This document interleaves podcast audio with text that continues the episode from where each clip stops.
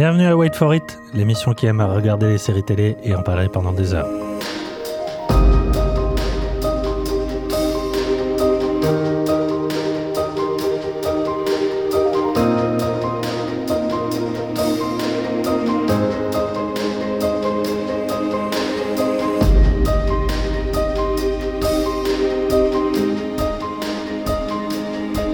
Aujourd'hui, les bourgeois maudits de The Curse, les astronautes de For All Mankind, les crimes enneigés de Fargo, les familles névrotiques de Tout va bien et les enquêtrices milléniales de Murder at the End of the World. Wait for it, c'est parti!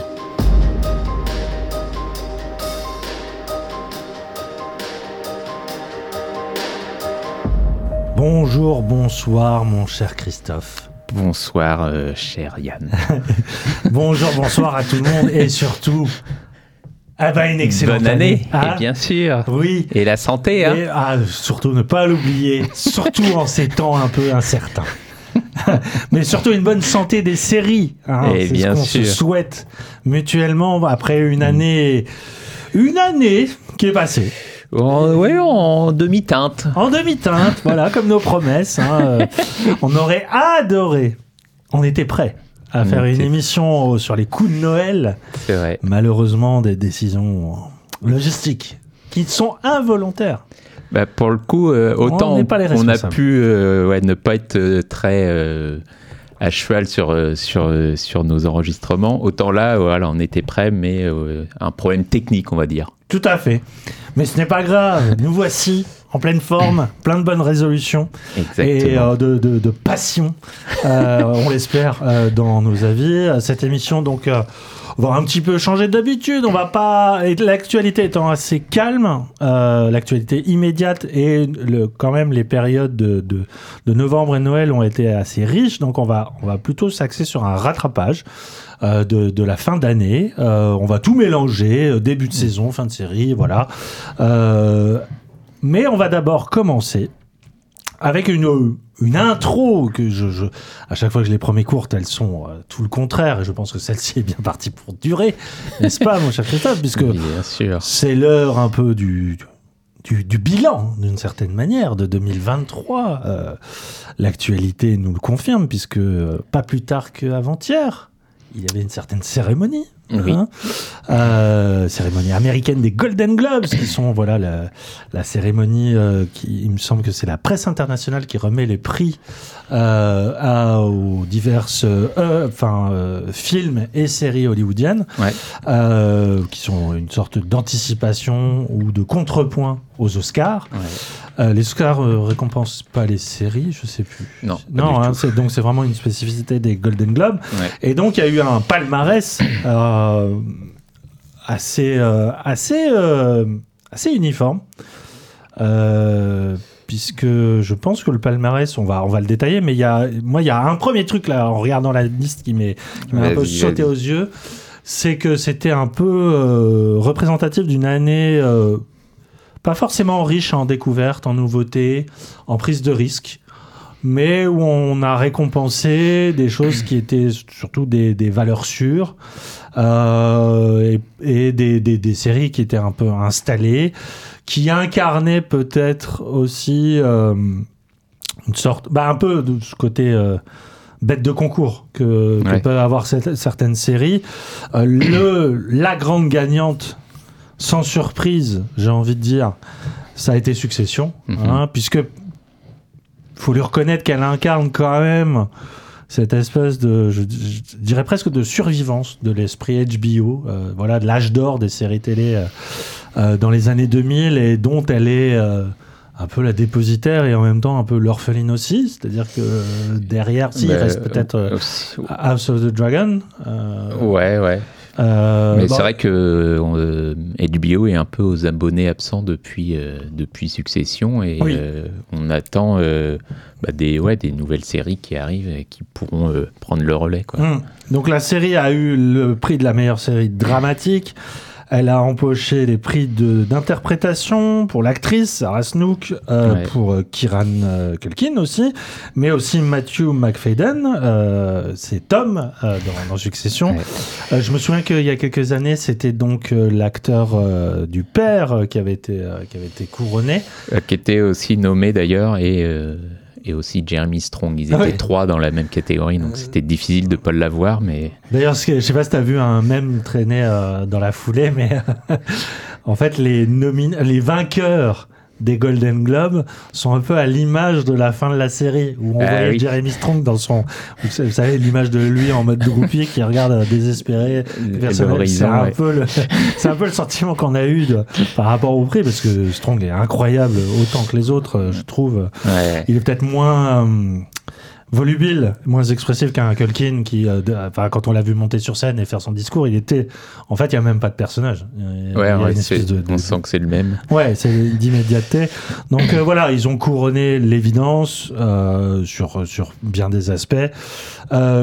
Notre autre grande favorite de l'année, c'était The Bear, hein, qui n'a qui a pas démérité non plus. Alors, toute la question, c'est... Alors peut-être qu'il c'est parce qu'ils pouvaient pas nommer les deux dans le drama, mais ils l'ont mis en série comique. Oui, oui, oui. Alors, Qu'il y ait des moments comiques et drôles dans la série, c'est ah, c'est une évidence. Mais il y en a aussi dans Succession. il y, en a- il y en a Moi, je trouve qu'il y en a même plus. Hein, dans oui, Succession. Euh, mais c'est assez, étrange hein, de considérer The Bear comme une série comique, sachant quand même la dose de pathos qui euh, anime les personnages, mais aussi certaines scènes. Enfin, c'est des, scènes qui, qui sont chargées en tension, tension Ouais. dramatique. Euh, alors, c'est pas des tragédies évidemment, mais il y a quand même. Voilà, on se demande si voilà. il- pour euh, pas euh, éviter de, de ne, de ne pas le récompenser en série dramatique, ils se sont dit bon allez, euh, des moments comiques, on, on la met en comique quoi. bah, oui, oui. J'ai l'impression que c'était pour pas euh, ouais, que les deux soient dans la même catégorie et comme Mm. ça, on a pu récompenser les deux, en effet. Mais je me demande si le format. Euh, parce que The Bear, il me semble, c'est du 30 minutes plutôt, Oui. non? Oui, c'est court. Et je me demande si ce format-là fait pas que la série arrive aussi peut-être un peu plus euh, dans le côté euh, meilleure série comique. Je, je, je- je pose ça comme ça. hein, non, mais mais, de toute façon, ça, c'est un énorme problème de la catégorisation mais ça a euh, été toujours. des un- œuvres. hein. Oui, non, le comique est souvent considéré comme euh, léger, secondaire. Bah, euh, c'est, ouais, il y a un peu de ça, mais mineur, ça a toujours été un peu bizarre aux Golden Globes Oui. parce que, en plus, c'est même dans les films, c'est meilleure série comique ou comédie musicale. Et par exemple, ils ont laissé Maestro en drama alors que je l'aurais limite vu. en- un- Enfin, il y a un côté quand même un peu musical. Enfin, bref, oui, c'est, même complètement. c'est, euh, ouais, Oui, ça- peu les, les bizarreries. En tout cas, on est ravis euh, euh, pour euh, Jeremy Allen White, donc qui tient Ouais. le premier rôle, hein, euh, qui, a, qui a reçu qui a le prix, qui, ouais. enfin voilà, qui le méritait déjà dès la première saison. Et moi, je suis quand même ravi aussi pour Ayo et Debiri, qui joue. Ouais. Ah, J'ai oublié le nom de son personnage, mais euh, donc sa seconde en chef, Ouais. euh, qui, qui a un personnage qui prend beaucoup d'épaisseur dans cette deuxième saison, et c'est que de justice de lui donner le prix de la meilleure actrice donc de série comique. Si elle avait une grosse concurrence parce qu'il y avait quand même euh, bah, Rachel Brosnan de, Ouais. de Maisel. C'est vrai que ça m'a un peu Qui- rendu triste. ouais. Ouais, qui, m- ouais, qui m'a un peu rendu triste qu'il la plébiscite pas. Alors, elle a déjà, je pense qu'elles ont déjà, enfin, la série a déjà gagné pas mal de Golden Globes. Donc. Peut-être qu'ils se sont dit, euh, voilà, on passe la main aussi. Mais, euh, mais ouais. Tout à fait. Donc ça, c'était vraiment les deux poids lourds. Évidemment, il y avait le troisième poids lourd de, de Netflix qui, qui n'a eu qu'un seul prix, c'est The Crown. hein, euh, Ouais. euh, Ils se sont rattrapés avec une autre série. hein. Oui, tout à fait. Oui, la, le grande gagnante de Netflix, c'est Acharné cette année, qui a, qui a eu le prix de la meilleure mini-série, meilleur acteur de mini-série, meilleure actrice de mini-série pour Steven Yeun et Ali Wong. Mhm. Euh, J'en avais parlé, je crois que c'était dans mes recos. euh, pour moi, c'est entièrement mérité. Les deux acteurs sont absolument excellents. Euh, Est-ce que c'était la meilleure mini-série de l'année? En fait, c'est un peu. Ça va nous permettre de, de- de- de- pardon, de faire une longue digression sur.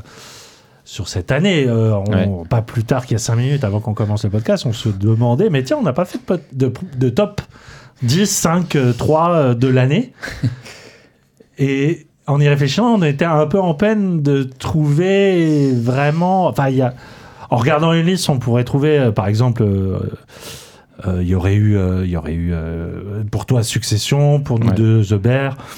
Il y aurait eu The Last of Us, qui je trouve, voilà, c'est un peu le grand absent. Ouais, il, quand même. il devait avoir quelques nominations, je crois, pour l'actrice notamment, Ouais. mais pas tant, pas tant que ça, ouais, au final. C'est alors que ça a été pour le coup en termes de et de succès public et de succès critique, ça a été euh, surtout c'était une Enfin, c'était quand même une nouvelle série, quand bien même elle était Oui, adaptée bah d'un- jeu qui avait quelques années. Euh, mais pour ces questions de, de top, c'est, c'est- moi je sais que Bah, là, on a parlé de Mrs. mais- Maisel, qu'on Oui, avait quand même sûr. adoré. Je pense qu'elle aurait une bonne vrai, place. c'est vrai, c'est vrai. Mais Euh, ça n'a pas été une année. euh, Mais ça n'a pas été, ouais, ouais. Avec des, des, des, des grandes séries, quoi. Des, des Bah, séries qui te euh, marquent à vie. Et ouais, ouais, comme euh, l'année dernière, euh, ne serait-ce que Better Call Saul. Voilà. Bah, oui, oui, il n'y a rien eu de ce niveau-là. Après, bon, Better Call Saul, c'était. Enfin, s'il y a une série comme ça tous les ans, je serais le plus heureux. Mais. Il faut, faut peut-être laisser un peu de temps au créateur. Ouais, non, mais, euh, mais c'est vrai que bah, il y a eu, enfin, en tout cas, en termes de nouveautés, je, je, je trouve qu'il y a vraiment eu peu de choses, quoi. Hmm. Autant, bon, bah, Succession, voilà, c'était déjà la quatrième ou quatrième saison. Ouais, The Bear, deuxième saison, eu- Mrs. Maisel, Il y a eu Barry aussi qui a eu, Oui, la- oui, qui, qui était fait. très bien. qui était très bien. Euh, Qu'est-ce qu'il y a eu? Il y a eu Ted Lasso aussi. Ouais. Euh, bah, Fargo, on va, en- on va, Ouais. on va en parler. Tout à fait. Ouais, il y a Euh, très peu de nouveautés. mais euh, très les- peu de, de, ouais, de nouveautés. Donc euh, Acharné qui en fait partie, je pense. Ouais. En France, on aurait mis euh, la, la série de, de Xavier Janoli euh, d'Argent et de Sang.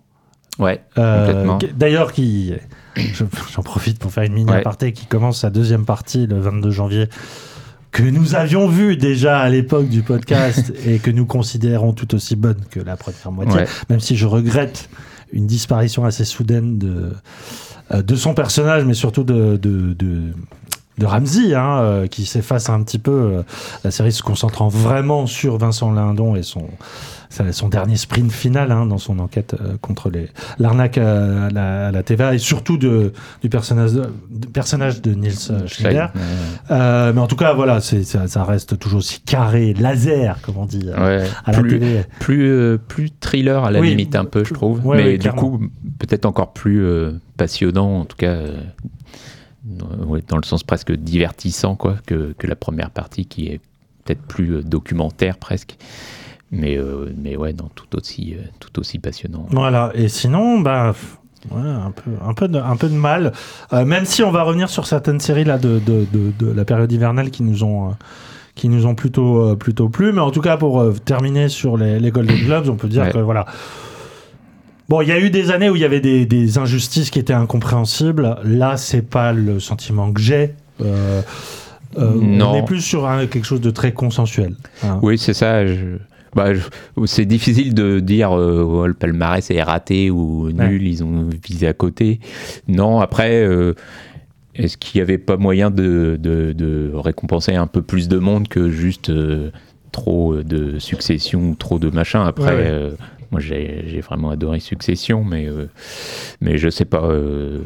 même, tu vois, Juno Temple dans Fargo, ça m'aurait pas choqué forcément. Mais ça, est-ce que c'est pas dû au fait que la, la série étant diffusée vraiment sur la toute fin c'est arrivé tard, ouais. décembre Il y a sans doute de ça, ouais. et à mon avis la, la plupart des journalistes l'avaient pas vu. Euh, Possible, ouais. Quand- mais euh, on va en reparler en détail, mais je, je te rejoins complètement sur euh, Juno Temple, même John Hamm hein, euh, Oui, euh, avait clairement sa place dans le palmarès. Enfin, en tout cas, dans les, parmi les nominés, je sais pas s'il l'était, mais ça m'étonnerait. Oui, oui, il est nommé, ouais. Ah oui, quand même Ouais. Ah bon. Et il y, a, il y a la diplomate aussi, on en a pas C'est parlé. qui vrai, est- c'est vrai que c'était c'était pour le tout très bien. coup, qui a été une bonne nouveauté de cette année.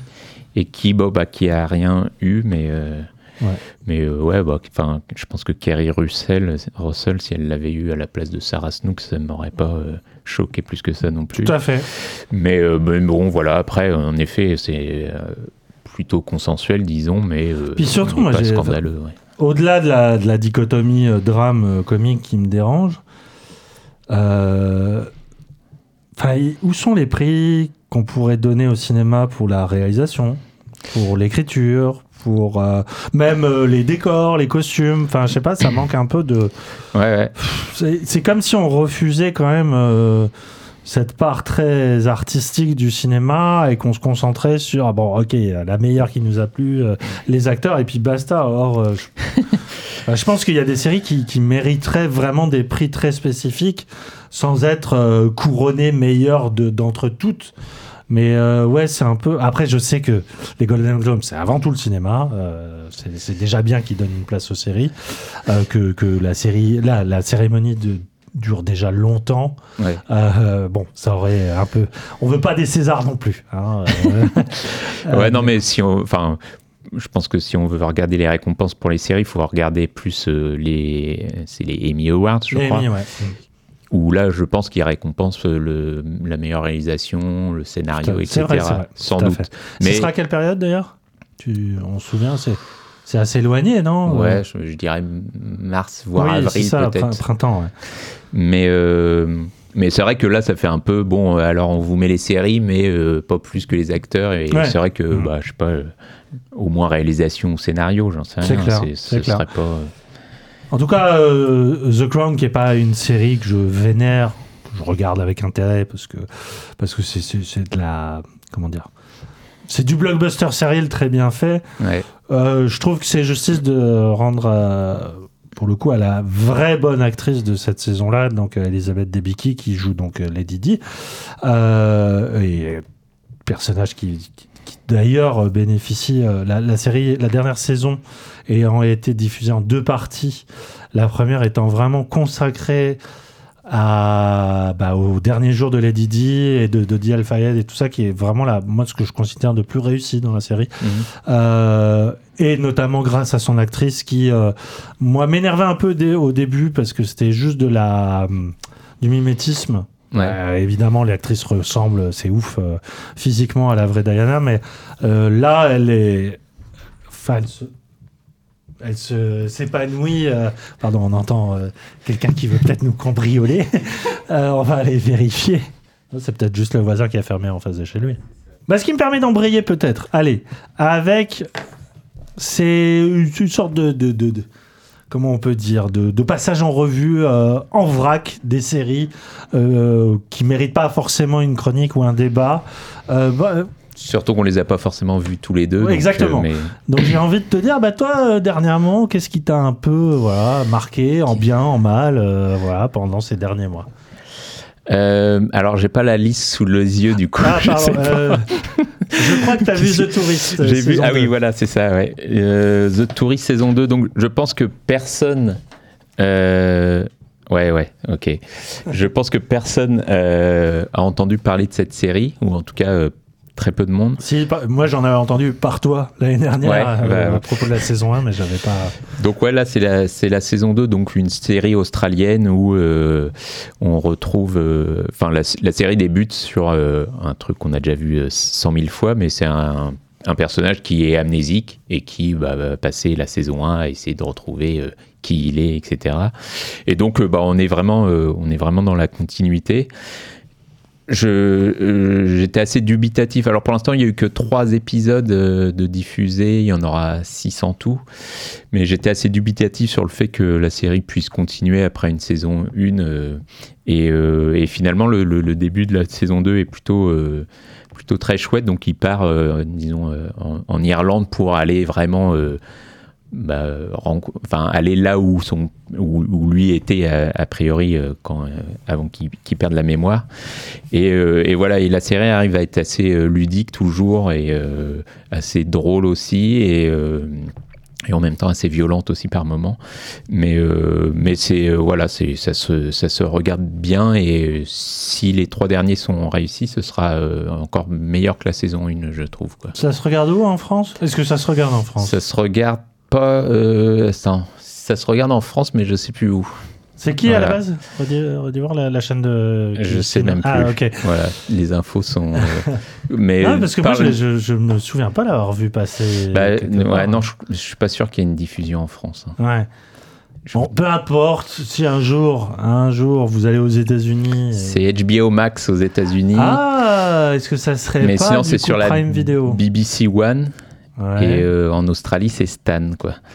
Ouais, mais- putain, mais je- trois diffuseurs différents. mais je crois qu'en. France. euh, Ah, si, euh, oui, c'est ça. Euh, c'est France TV qui Oh diffuse. Ah bah tu vois. Alors, qui diffusait là, la saison gratuit, 1. en Ils sont plus dispo, je crois, en replay, malheureusement, pour la saison 1. Et la 2 va arriver, arrivera un petit peu plus tard, une fois que tout sera diffusé, je pense. Formidable. Voilà. Bon, bah, commencez directement par la saison 2, euh, si vous n'avez pas les moyens d'obtenir la saison 1. Qu'est-ce que. Ah oui, bah oui. Tu attendais pas mal. Moi aussi, j'a- j'avoue, euh, parce que c'est une série quand même qui avait, qui avait marqué son temps hein, dans l'animation et qui Ah avait connu euh, des déboires, notamment à cause de son créateur principal, c'est Rick, Rick and Morty, Ouais. qui a donc euh, entamé. Est-ce qu'elle a terminé, je sais plus, sa saison 7 Euh, Il me semble que c'est la saison 7. C'était la saison 7, ouais. Et c'est plutôt un bon cru.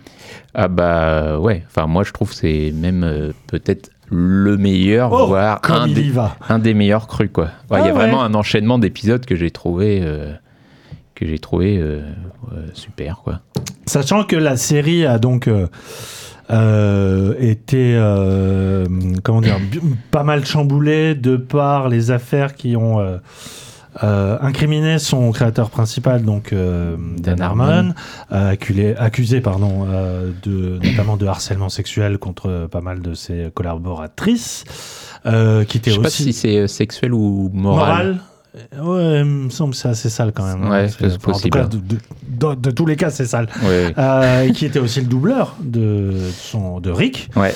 Euh, donc la série perdait son showrunner, perdait son quasiment son acteur principal. Il y a eu recast vocal. Il me semble que même le personnage de Morty a été recasté. Ouais.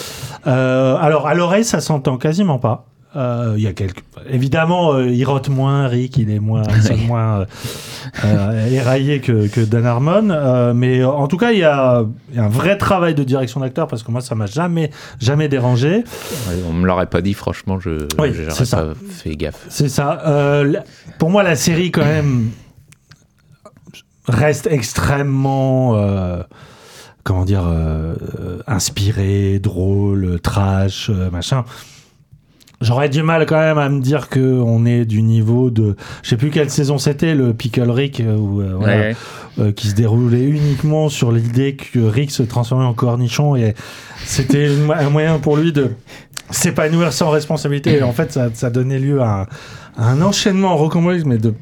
Enfin, bref, j'avais jamais vu ça dans, dans, dans- dans la série d'animation. C'était tellement brillantissime. Je pense qu'on n'est pas à ce niveau-là aujourd'hui, même si c'est vrai, ça tape quand même assez juste. Surtout, c'est les. Enfin, là, ils, décident d'embrasser euh, surtout le, cette espèce de profusion d'ima- d'imaginaire lié au multivers et tout ça, qui, des fois, oui, il y a un côté un peu virtuose dans les enchaînements. euh, Ah ouais, enfin, fr- franchement, moi, il y a des épisodes où je me suis, je me suis dit, on repart sur, euh, sur, un truc qu'on a déjà vu 100 fois. Ils arrivent toujours à trouver un, truc en plus qu'on n'a jamais vu au final. Mais enfin, là, moi, où j'a- j'ai toujours adoré la série, c'était dans sa manière d'être complètement euh, absurde ou quoi ce que tu veux et comique et etc. Et tout en puis- étant extrêmement cohérente et logique dans, sa, dans son absurdité. Enfin, il y avait un Oui, truc qui était maîtrisé, quoi. Et puis qui, à la fin d'un épisode, arrivait à te retourner complètement avec un petit moment d'émotion que, Ouais. que tu ne voyais pas venir. Et je Ouais, pense je vois de, quoi, de quel épisode tu parles. Ouais, un- Mm. avec un épisode qui fait vachement avancer euh, l'histoire, enfin, parce que Mm. malgré tout, il y en a une. Et, euh, et bah, sur, euh, enfin, sur, euh, sur Rick qui euh, bah, retrouve, enfin, qui est toujours hanté par le, le- la mort de sa femme. Mm, et en mm. fait, bah, toute la série aussi est un peu, est un peu là-dessus. Enfin, il y a un côté très fringien là-dedans où tu sens que le mec est devenu le maître de l'univers juste pour essayer de, bah, de, de retrouver sa femme, en gros. Et voilà, il y a tout un épisode là-dessus que je trouve euh, vraiment euh, très beau. Bah oui, mais si tu sors les références euh, imbattables comme Fringe, oui, comme. Non, et, et même l'épisode du, du trou dans les toilettes, là, ouais, il est quand même assez oui, dingue. Enfin, et, là, et pour le coup, c'est pareil. Non, on dit, vrai, t'as on- raison, on, un peu dur. on l'a déjà vraiment bien. vu, on l'a déjà vu ça. On se dit et, euh, le coup du, on est encore dans le rêve ou le machin. Et putain, ils, ils vont tellement loin. Et enfin, sur la fin, je, je riais de, de, de bonheur presque. tellement, c'était. Non, mais c'était fou. Alors, quoi. Je- ces deux mots-là dans ta bouche, Christophe, rire et bonheur, c'est vrai que ça c'est m'arrive rarement. non, non, mais ouais, enfin, moi j'ai vraiment, euh, j'ai vraiment adoré cette saison et euh, je sais plus, ouais, il y, a, il y a encore euh, ouais, deux, deux, trois épisodes faciles au moins où, euh, voilà, avec un concept hyper fort, ils arrivent à faire des trucs assez géniaux. quoi. Hmm. Oui, non, Voilà. c'est vrai, c'est c'est- vrai, vraiment bien. C'est, enfin, c'est- il y a un, un sens du rythme et de la surprise et puis, Ouais.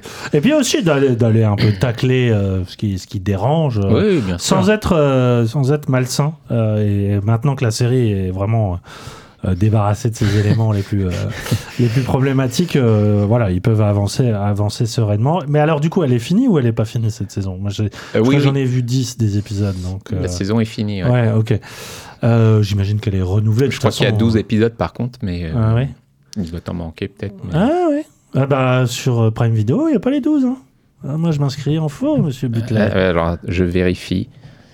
Tu peux raconter. Bah, en tout cas, j'imagine que, étant donné que c'est la, la, la, la série qui a rendu Adult Swim, euh, je- enfin en tout cas ses dirigeants millionnaires, euh, ils sont pas prêts d'arrêter la, la vache à lait, donc on va y avoir... Ah, Il y a 10 épisodes, pardon. ah Tu vois, des fois j'arrive à dire des choses vraies. Et oui, la, la série est renouvelée. euh, je crois qu'ils ont renouvelé la saison 8 et la saison 9 directement. Et euh, enfin, je crois que le créateur avait, dit qu'il continuerait. Pour l'instant, ils avaient toujours plein d'idées. Et que, Bah, et que ça s'arrêterait peut-être jamais. Oui, non mais il y a- bah, de toute façon c'est... c'est- 10 saisons, ça serait pas mal, je pense. Mais Oui, oui, il faut voir, faut voir, faut voir. il y a, il y a- ouais, il y a une ou deux saisons, j'aurais dit bah, il est temps d'arrêter. Il y, a, il y a eu des moments où c'était vraiment dramatique hein, avec Ken Morty. Ouais, ouais, c'était- On riait et- pas, on s'emmerdait. C'est euh, ça, ouais. Et là, euh, pour le coup, je trouve que cette Ouais. rebondit tellement bien que moi, je, je suis reparti pour euh, tant qu'ils veulent, si c'est, ça reste de ce niveau. Quoi. Clairement. Alors que moi, pendant ces vacances, eh ben j'ai vu des mauvaises séries. Tu t'en es infligé. Euh, ouais, non mais il y en a une que j'attendais beaucoup, c'est sur Apple TV, c'est Monarch. Alors je suis pas le plus grand des fans de tout ce qui est euh, Godzilla, Monster Porn, tout, mais c'est c'est des choses qui me divertissent énormément. euh, T'avais envie de voir quand même. J'avais envie de voir euh, quand même parce que je trouvais que euh, notamment les, les, les films Godzilla, de- c'est Gareth Edwards euh, qui avait Ouais. fait le premier reboot, Mm. euh, avait vraiment renouvelé quelque chose, enfin avait tout en étant une réappropriation un peu occidentale du film de monstre. J'avais quand même rigolé pas mal, même si c'est un gros nanar devant Skull Island, c'est ça euh, Ouais. Enfin, je sais pas, y a- y a- je pense qu'il y a encore de la place pour ce genre de. de- Mais de- et d'ailleurs, la délire. série s'inscrit dans cet univers-là ou pas? c'est là où je, mes compétences s'arrêtent vite. Je, Pardon. elle se- elle s'inscrit dans une, un des arcs narratifs qui est celui qui se passe après le combat de Godzilla contre les titans. Ouh, Voilà. tu m'as perdu. C'est une série qui alterne entre deux temporalités, les années 50 qui sont donc après la naissance de Godzilla, quand l'armée américaine se rend compte qu'elle a créé un monstre avec son arme nucléaire et qu'elle peut s'en servir comme une arme de dissuasion, massive, enfin même de destruction massive, euh, et qu'elle crée donc Monarch, qui est une société gouvernementale secrète chargée de surveiller et éventuellement euh, utiliser les monstres euh, à, à des fins militaires, et la modernité où euh, la plupart des enfants des personnages euh, des- dans les années 50, donc il y avait un militaire américain, il y avait une chercheuse japonaise, euh, les enfants de ces personnages-là voient ressurgir le nom de et la société de Monarch puisqu'elle était tombée dans le dans l'oubli pour euh, X raisons et surtout il y a la réapparition des monstres qui se fait euh, pressentir à certains endroits de la planète. Voilà, donc la série alterne entre ces deux points de vue, mais c'est d'abord une série qui se veut euh, thriller d'espionnage un peu politique puisque ça parle de la géopolitique entre le, le- le Japon et les États-Unis. Euh, et où il faut pas s'attendre à du monster porn euh, comme ont pu être euh, des épisodes comme Mothra versus Godzilla. Enfin, Mm. mais, euh, mais même le premier Godzilla, franchement, tu regardes le premier Godzilla de- des années, euh, des années 50-60 Et la série, il y a beaucoup plus de scènes de destruction dans le film original qui était campé par un mec dans une, quand même dans une combi en latex. Alors que là, bon, évidemment, euh, Apple Télé n'a pas les moyens du cinéma, quand bien même. euh, En elle tout cas, produit- sur chaque épisode. ouais. Oui, sur chaque euh, même si elle produit quand même des films de 4h30 de Ridley Scott autour de Napoléon, donc je pense qu'elle elle a quand même des moyens. Oui. Elle aurait eu des moyens. Mais là, il faut vraiment pas s'attendre à une série de monstres. Ils sont là, hein, mais vraiment de manière très très parcellaire. Mais là où là où c'est très très mauvais, c'est que mais on passe 40 minutes avec des personnages qui sont déjà très mal écrits. Enfin, c'est des, des archétypes qu'on a déjà vu 50 000 fois. Euh, Le, le soldat à mâchoire carrée dans les années 50. euh, euh, alors, ce qui m'en- et ça me désole d'autant plus qu'il est incarné par merde, j'ai pas mis le nom des acteurs. Donc c'est le f- euh, ah, il y a sa version jeune et sa version euh, vieille, âgée, qui Kurt est- Russell, qui est Kurt Russell. Ouais. Et sa version jeune, c'est son fils dans la Ouais. vraie vie qui s'appelle Russell aussi et qu'on avait découvert dans une série un peu un peu zarbi euh, à Los Angeles. euh, Ouais, dans la piscine. Enfin, ouais, je- Nine image. quelque chose. Il y a pas un truc avec neuf quelque chose. Ouais, ouais. Qui, Ah était, là là. qui était assez intéressant. L'acteur était génial. dans- Enfin, c'était surtout lui la découverte. Et là, la série, elle met en scène le même personnage où, qui est campé par sa version fils et sa version père. Et en plus, c'est le retour de Kurt Russell à l'écran. On l'a pas vu depuis des années. De- Enfin, c'était l'égérie de Carpenter. Enfin, vraiment, il y a. Enfin, moi, j'adore cet acteur, quoi. Mais là, clairement, il cachetonne. D'une Ouais. part. Son fils est très mauvais dans ce rôle. Et surtout, il y a, rien d'émotionnel euh, par rapport à, à ça. Et, et- et tous les acteurs, qu'ils soient japonais ou américains, sont sont mal dessinés, ils sont pas intéressants, les enjeux. Enfin, au bout d'un moment, si t'es pas fan vraiment des, des intrigues euh, qui apparemment le, voilà, sont connues des fans, pff, Non, Non. ouais. Et alors c'est Wyatt, Wyatt Wyatt, Russell, Russell, putain, et c'était Lodge 49 que là, tu du 49 cherchais. qui était, qui était Ou 49 pour... euh. Ouais, Et on l'avait vu aussi dans euh, Falcon et le soldat de oui, tout à fait. l'hiver. ou Oui, il jouait le, il jouait le, le soldat, non Il me semble. Il, rempla- il finissait par le remplacer. Oui, c'est ça, tout à fait. Cap- Il jouait Captain America, quoi. Non ou- Ouais.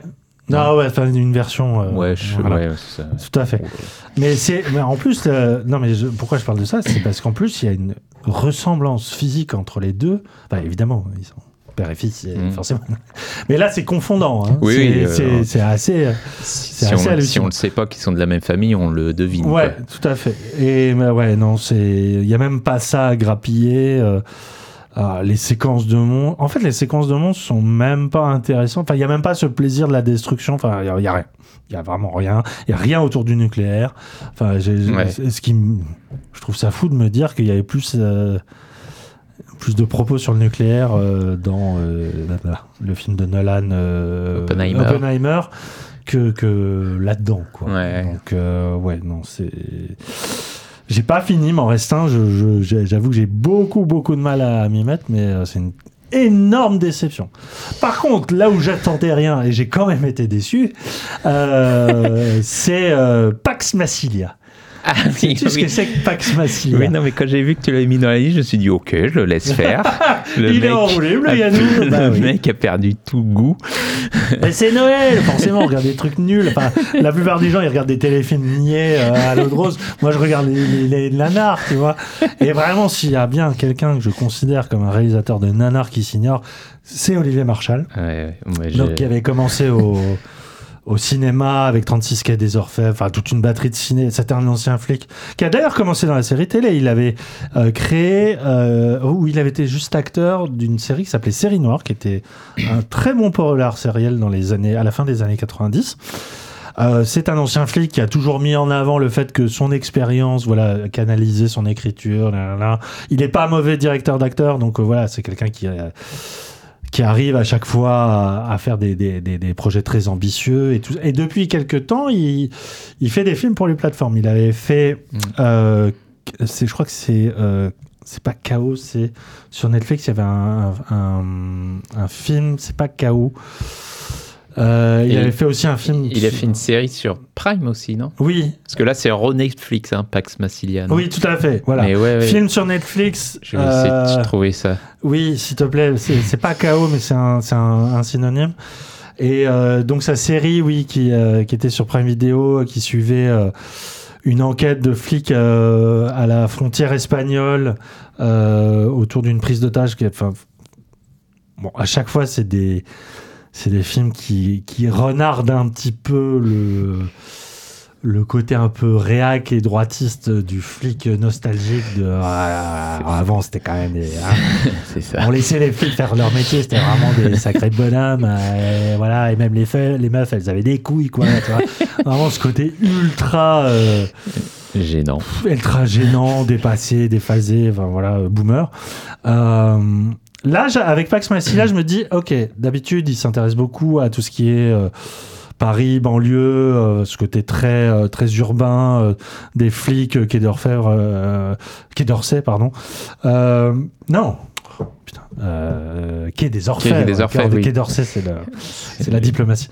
euh, Pax Massila, donc c'est une série qui se passe à Marseille Ouais, et qui euh, suit à la fois on l'aura deviné. mais- euh, une, euh, non, les gens savent pas forcément que c'est le nom romain de, Ma- de Marseille, qui suit le- une brigade de flics qui est chargée de, en- qui est anti-gang en gros, et qui se retrouve au milieu d'une guerre entre deux gangs principaux à Marseille, dont l'un est dirigé par un grand méchant incarné par Nicolas Duvauchel.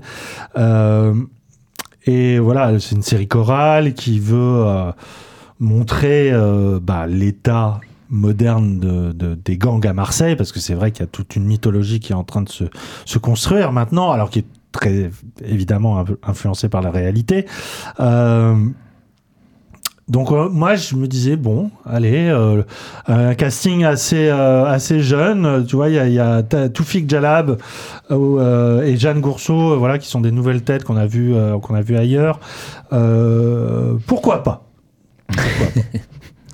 Et en fait ça alors il a réussi à avoir quand même un beau chèque c'est pas trop dégueu au niveau des fusillades, euh, au niveau de la réal, euh, caméra épaule. On sent surtout qu'il a été très très profondément marqué par euh, Bac Nord, hein, euh, qui lui aussi se passait dans les quartiers marseillais, euh, euh, dans la dans la cité, la- la- la cité- les cités du Nord notamment de la ville.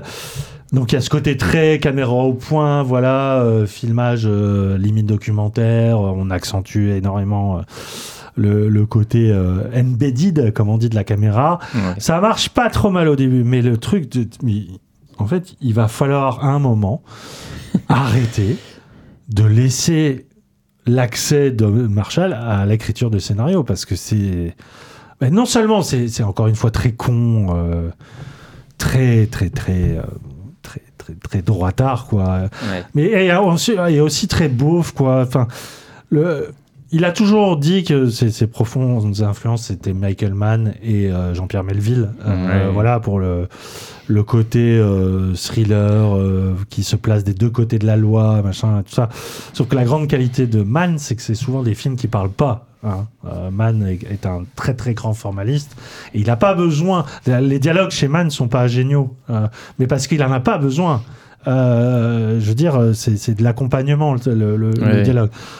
Mais euh, Marshall n'a ni le talent visuel de, de Mann, et du coup, il compense ça par une espèce de verbe un peu euh, à la fois très moderne et très empreinte de la culture d'Audiard, de, voilà, de, de ce côté très phrasé, euh, Mm. euh, polar, polar français, quoi. Et, et ça marche jamais, ça marche jamais parce que tout pue euh, le côté ringard, tout tout pue le côté surécrit. Ils jouent tous de manière hyper empoulée. Des fois, on se croirait dans une telenovela. Enfin, c'est vraiment dramatique que euh, t'avais un suite. Moi, je pense qu'il y a une. J'étais pas fan de Bac mais je pense qu'il y a, il y a vraiment quelque chose qui est faisable de, de- d'hyper intéressant, hyper tendu autour de, ce milieu-là, autour de cette ville-là, parce que c'est un cadre Marseille, c'est un cadre qui est assez unique en son genre, par la lumière, par les, les calanques, que sais-je, par le vieux port. Enfin, bref, il y, a- il y a tout un truc qui, qui nous sortirait de l'écosystème parisien et qui pourrait donner euh, une vraie euh, une vraie dimension criminelle à, à- à cette ville-là. Et, et- et en fait, à chaque fois, on se prend des, des murs. Et Pax Michel, c'est dans sa deuxième moitié, mais ça en devient risible, risible, risible. Enfin, vraiment, c'est un, c'est un nanar sériel, quoi. Ouais. Mais même pas drôle. Euh, et c'est. Ouais. Euh, voilà. Je, me- je voulais me faire mal, t'as raison. Euh, Pour, euh, pourquoi, euh, pourquoi y aller de prime abord Bon, bah voilà, je- je- j'en ai eu pour ma dose. C'est bon. Euh, Vas-y, dis. Non, c'est pour revenir sur. euh, Comment ça s'appelait comment ça s'appelait euh, Est-ce que c'est Overdose, le film Alors, ça, c'est la série. Non, je crois que. Non. Ça, c'est un film Ah non, c'est qui pas était Overdose. sorti sur Prime. Bronx. C'est Bronx. C'est Voilà, voilà. Je pensais. KO, bordel, Bronx.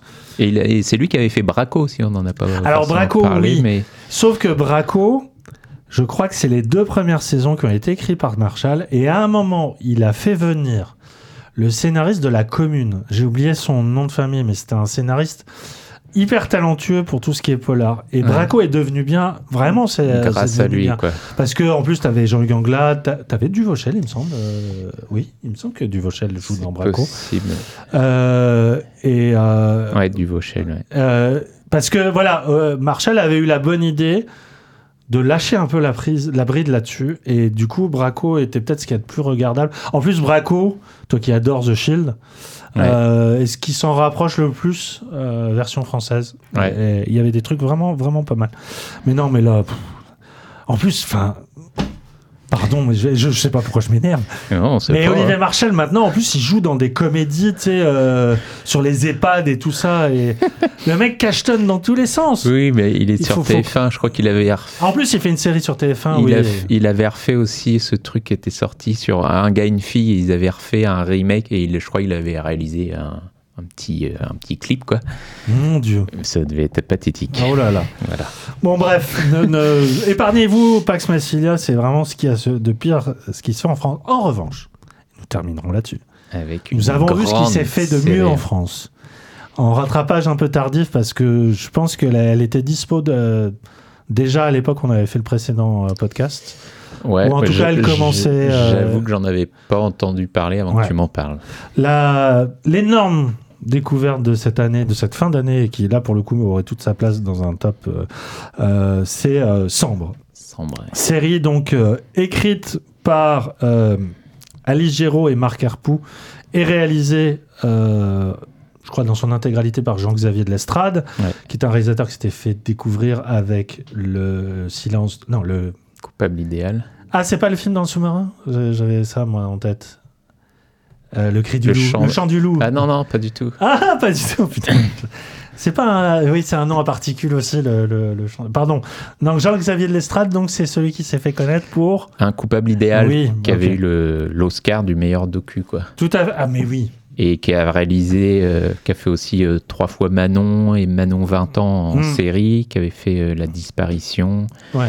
Et euh, enfin que des trucs bien euh, généralement, et, euh, et il a confirmé avec, ce- cette fait. série. C'est moi, enfin moi, j'y étais surtout pour le nom de Marc Herpoux, un scénariste que j'avais découvert avec euh, Hervé Almar dans les en 2008.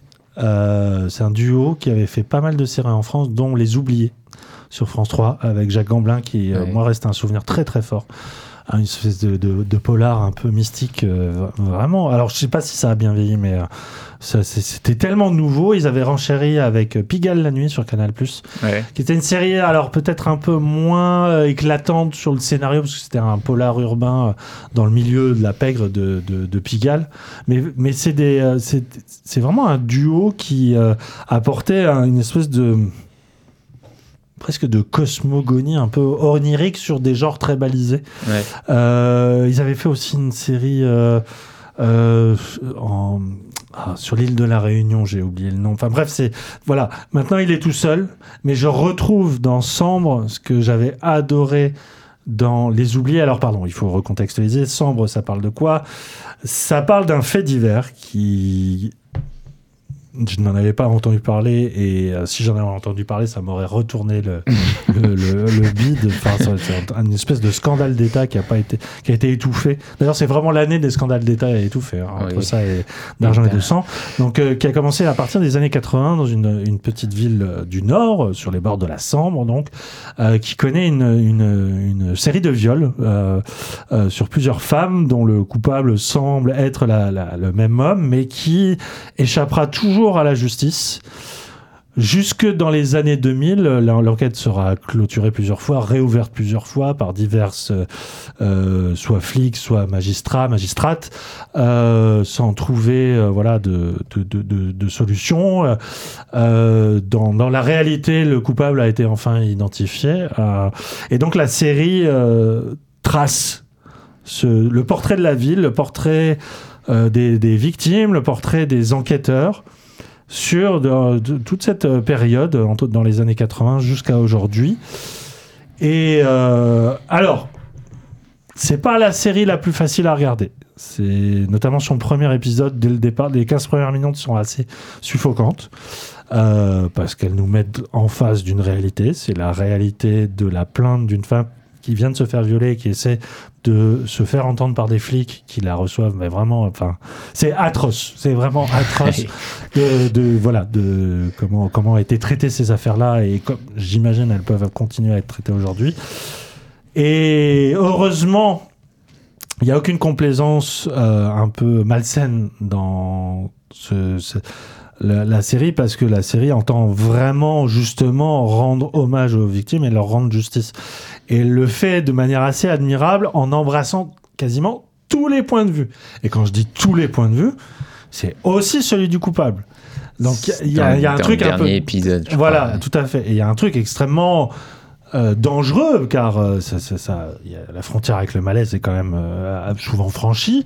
Surtout quand on se rend compte qu'il est, il évoluait vraiment, mais en plein milieu de, de, de, la, de la communauté. Enfin, vraiment, il était, c'était un, Ah, presque est- un notable hein, de la ville. Oui, bah, il était apprécié de tout le monde, Ouais. clairement. Il était invité euh, à la, à- dans le commissariat fait. régulièrement. il voyait son propre il portrait était ami avec. sur les murs. oui, non, cette scène est, incroyable. incroyable scène. Enfin, voilà, en fait, la, la, la, la série est tellement renversante par des séquences qui où on se dit mais je veux dire, c'est pas possible, c'est que de la fiction, c'est pas possible que c'est plus. Et si, évidemment que ça c'est arrivé, parce que la série décortique comment, à quel point, en fait, c'est arrivé. Pourquoi? Parce que c'est un système. Mm. C'est un système qui euh, qui favorise ce genre de comportement et surtout qui euh, favorise le fait que euh, peuvent euh, se disparaître dans la nature et continuer en toute impunité leur crime.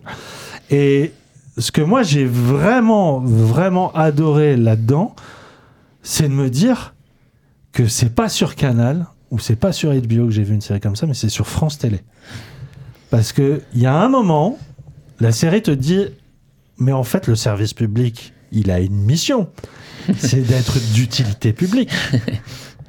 Et par rapport au nombre de, de productions qu'on voit passer sur France 2, France 3, des trucs qui sont tellement euh, euh, bah déjà formatés pour plaire au plus grand nombre, qui oublient tout à fait, euh, totalement, pardon, les questions sociales, les, les trucs qui te dérangent.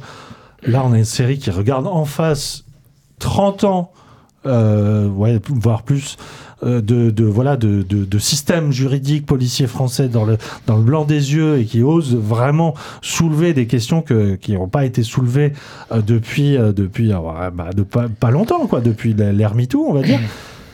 Et surtout, c'est une série qui est là pour éduquer, et, mais dans le bon sens du terme. C'est-à-dire que c'est vraiment un truc qui t'ouvre les yeux. Et tu fais, putain, bah.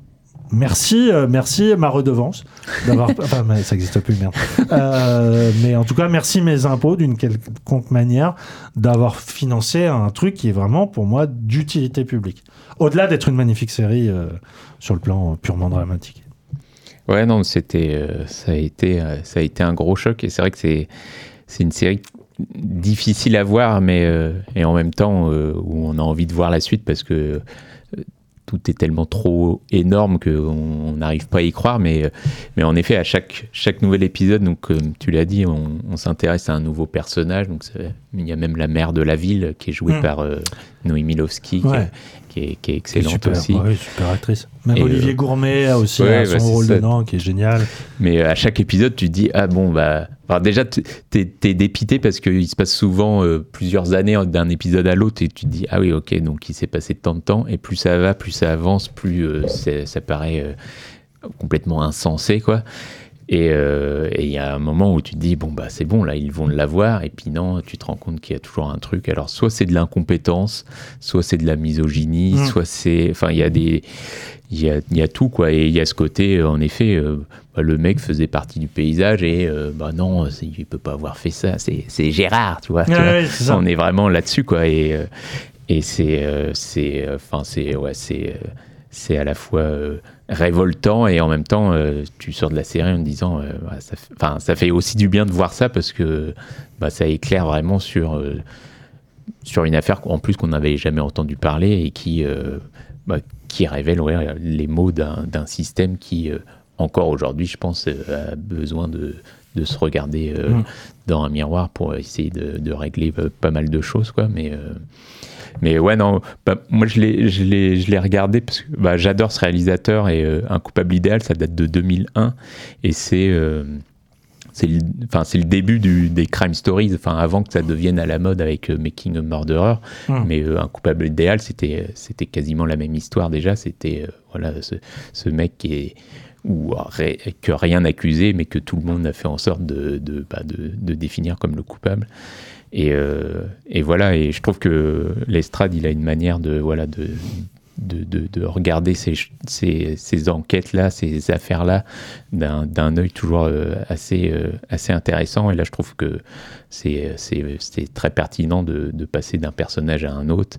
Et, euh, et au début, j'avais peur parce que, enfin, on s'attache vachement déjà à ce personnage dans la saison 1 et le perdre, du coup, ça, on repart un peu à zéro à chaque fois. Et du coup, je me suis dit, est-ce que la série va tenir là-dessus? Et puis finalement, ça marche, ça marche à chaque fois. On se rattache tout de suite et, euh, et puis l'enquête avance, etc. Enfin, Ouais, ouais. et elle avance, elle traîne plus que.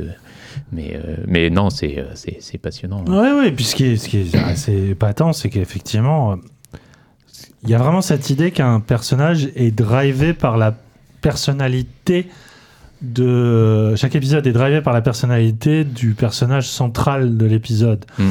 Donc on, on- on a, on a la- une victime, on a une magistrate qui, qui, qui prend le relais, il y a la mère.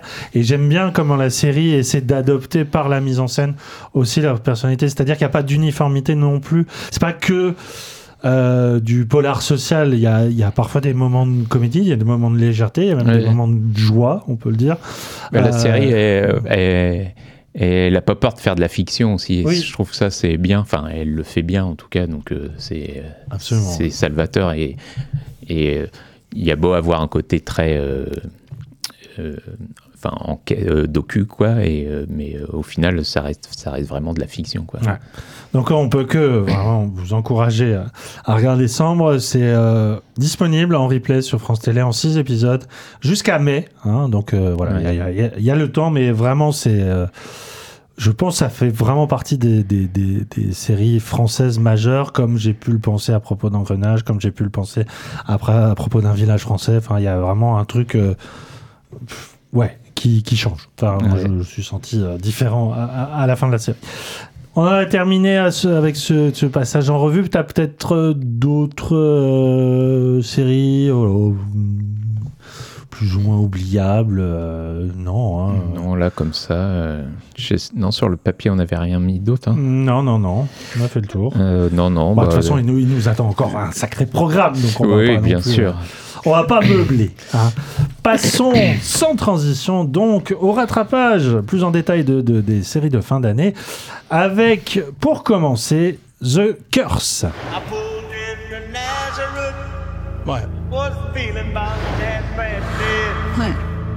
Things have been a little weird.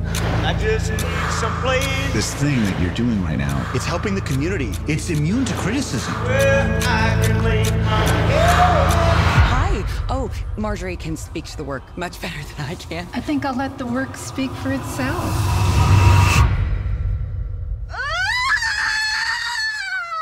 Récemment mariés, Whitney et Asher ont tout du couple modèle, tous les deux stars d'une émission de télé-réalité dédiée à la construction de maisons écolo et passives. Ils se sont donnés aussi pour mission de réhabiliter Espagnola, un quartier populaire du Nouveau-Mexique, en relançant, relançant l'économie et l'emploi local tout en militant pour une sauvegarde des droits euh, des natifs amérindiens. Mais sous le vernis de la gentille communauté philanthrope bobo se cache bon nombre de non-dits, de mensonges opportunistes qui explosent le jour où une petite fille décide de jeter un mauvais sort à Asher suite à un quiproquo dans la rue. Alors, on est en face d'une comédie grinçante qui nous vient d'une personnalité, alors, comique très peu connue en France. Je sais pas si toi, tu as avais vu une série qui s'appelait The Rehearsal. Euh, non, j'ai pas vu celle-ci, mais j'ai vu son autre série.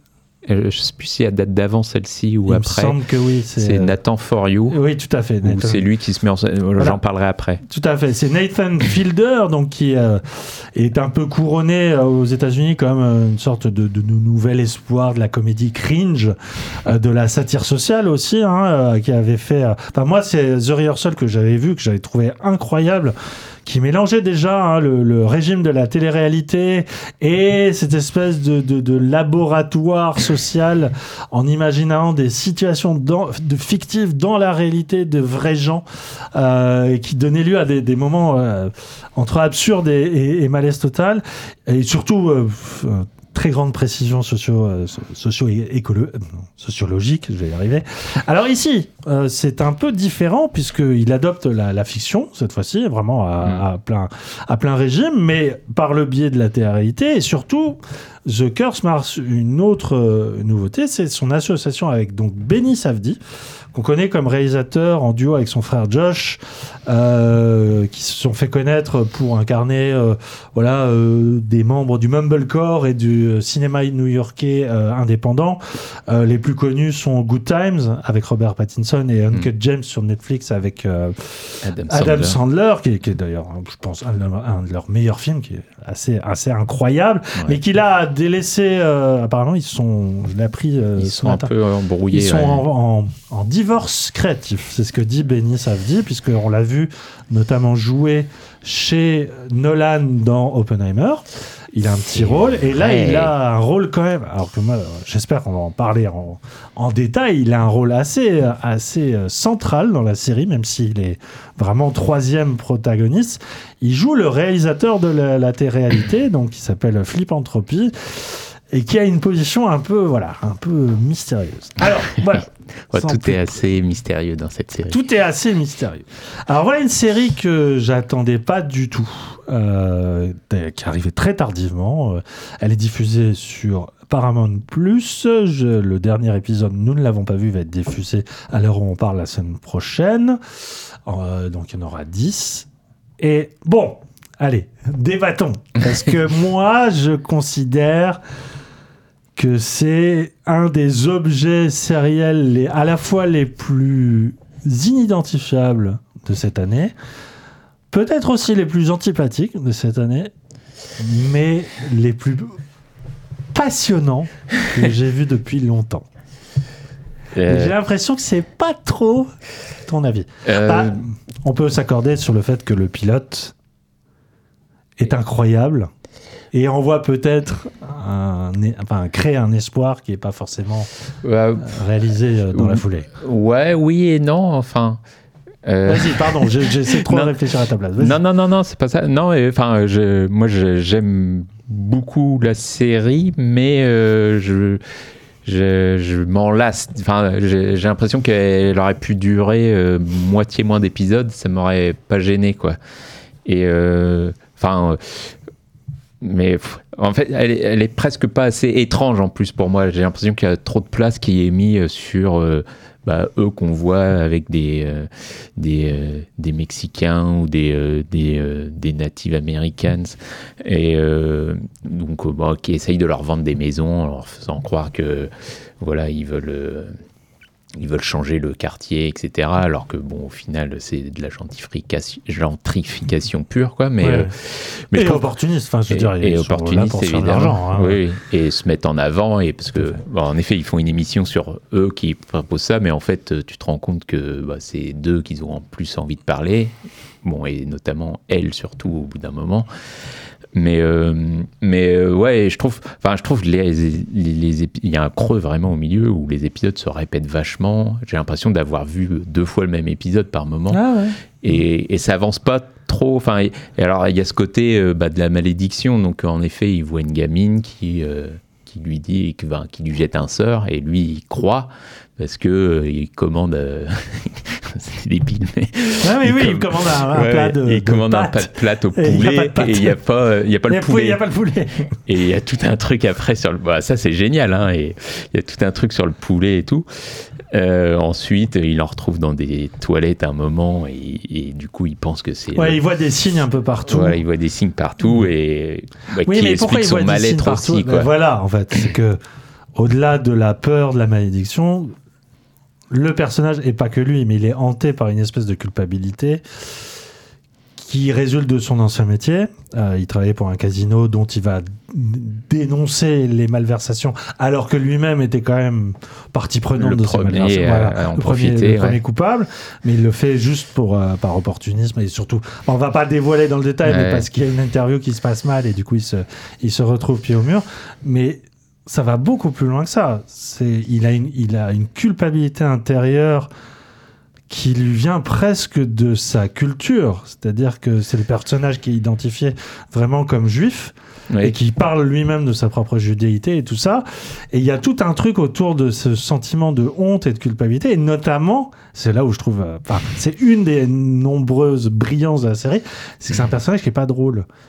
Et qui le vit vraiment comme un échec presque culturel de, attends, mais il prend des cours de comédie, enfin, il y a, il y a un et truc puis, qui est... il, il essaye toujours de, de demander à sa femme euh, est-ce que je suis drôle ou Ouais, pas. Mais il y a un autre truc aussi, c'est que il a, euh, je vais le dire crûment, il a une petite bite, oui, ou en tout cas, il, un il estime en avoir une. Enfin, la manière dont la série euh, te t'en parle, c'est euh, c'est frontal, quoi. Direct, il te montre ce plan d'un coup de- d'un pénis et tu comprends pas du tout ce qui se passe. Et d'un coup, il y a toute cette histoire qui part. en- Mais il y a, enfin, il y a vraiment une question sur euh, sa masculi- masculinité Masculinité. Qui, euh, bah, qui, qui, enfin, qui cherche lui, en tout cas. Et et euh, et il y a ce côté aussi où, il- enfin, t'as le sentiment qu'il, enfin, qu'il trouvait Emma Stone hyper belle et tout, et qu'il se sent pas légitime presque d'être avec elle. Enfin, il y a tout un truc sur son personnage qui est, qui est hyper malsain, où tu sais jamais trop. Il y a des choses qui tombent. Ah oui, oui, oui, la, malédiction tombe chez nous. Euh, mais ouais, non, enfin, le personnage est fascinant et euh, en fait, je, je pense que je vais être d'accord avec toi euh, sur tout. Mais je trouve que la série euh, bah, prend trop, est trop longue, quoi. Enfin, en- Bah, moi, je trouve que hein. justement. Alors, oui, il y a. Il y, a, il y a effectivement un sentiment de, de, de, de- de répétition et de presque de, de sentiment de redite. Je, je suis d'accord avec Même toi. dans, les, c'est- même dans les scènes de, de gêne, parce que pour le coup, la série gère ces scènes-là euh, Oui, oui. assez bien. T'as l'impression qu'ils répètent un peu toujours la même scène euh, face caméra ou machin, ou, Bah. avec, ou avec la femme qui se fait, qui se fait miroiter devant euh, l'artiste ou devant les autres. etc. Tout à fait. Mais Vas-y, pardon. D'une part, je pense que c'est dû à, à deux choses. Un, une qui est involontaire. En tout cas, c'est la faute de la série, c'est que moi, je trouve que le, le pilote, en termes de rythme, d'écriture, de, de moments de malaise, de ju- juste de promesses, est exceptionnel. Enfin, Oui. Vraiment, moi, j'ai- je me suis dit, mon Dieu, mais j'ai un chef-d'œuvre en face de moi. Mm. C'est un peu redescendu par la suite parce que tu, tu as le sentiment qu'il révèle. Et en même temps, plus la série avançait, plus je me dis, mais attends, c'est une série qui embrasse énormément de sujets. Et un de ces sujets, c'est la télé-réalité. C'est-à-dire que c'est une série qui essaie de creuser de l'intérieur ce qu'est la télé-réalité en tant que système formel et surtout conceptuel et social. hein, de, et, sauf que ça se veut une satire de ça. C'est vraiment un truc qui dénonce, sans dénoncer. C'est ça que j'adore, c'est que c'est pas une série à charge, c'est pas une série euh, édifiante, Mm. euh, c'est pas une série militante, mais c'est une série. Enfin, j'ai rarement vu une critique aussi acerbe de la réalité qu'est la télé-réalité, qui n'est qu'une somme de mensonges et de et justement de répétitions ad nauseam de mêmes scènes Ouais. pour embrigader l'esprit du spectateur, pour l'enfermer dans cette illusion du quotidien. Et que finalement, la forme de The Curse, qui est une spirale, une spirale qui finalement prend la même forme à quelques, excès- à quelques modifications près, et qui continue un peu d'avancer de manière hyper lancinante, Ouais. pour moi, elle est, elle est justifiée par ce côté télé-réalité et surtout par la transformation de la série. Parce que pour moi, ça serait une erreur de, de- d'enfermer la série dans le- la réputation de son auteur qui est juste du cringe. Mm. Du cringe, il y en a. Enfin, je veux dire, il y a des moments de malaise qui sont incroyablement gérés. Enfin, vraiment, t'es pas bien. En fait, c'est plus que du malaise, c'est de l'embarras. J'adore ce ça. mot. Et l'embarras, il y a l'idée du poids qui est sur toi. Et tu vis vraiment les scènes comme un poids. T'arrives pas à t'en débarrasser. Tu dis, mais putain, coupez J'en peux plus. C'est trop difficile. Mais c'est pas que ça. Pour moi, c'est une série d'horreur. Mais vraiment, je l'ai vraiment vécu comme un truc Mhm. horrifique. C'est-à-dire que cette malédiction n'est pas celle que le personnage attend, n'est pas celle qu'on aurait pu attendre d'un point de vue euh, vraiment. euh, il va lui tomber un truc euh, d'un coup. Non, la malédiction, c'est leur vie tout court. C'est qu'ils Oui. se rendent compte de leur vie. C'est qu'ils se rendent compte qu'à quel point ces personnages sont faux. Ces personnages se font passer pour des philanthropes.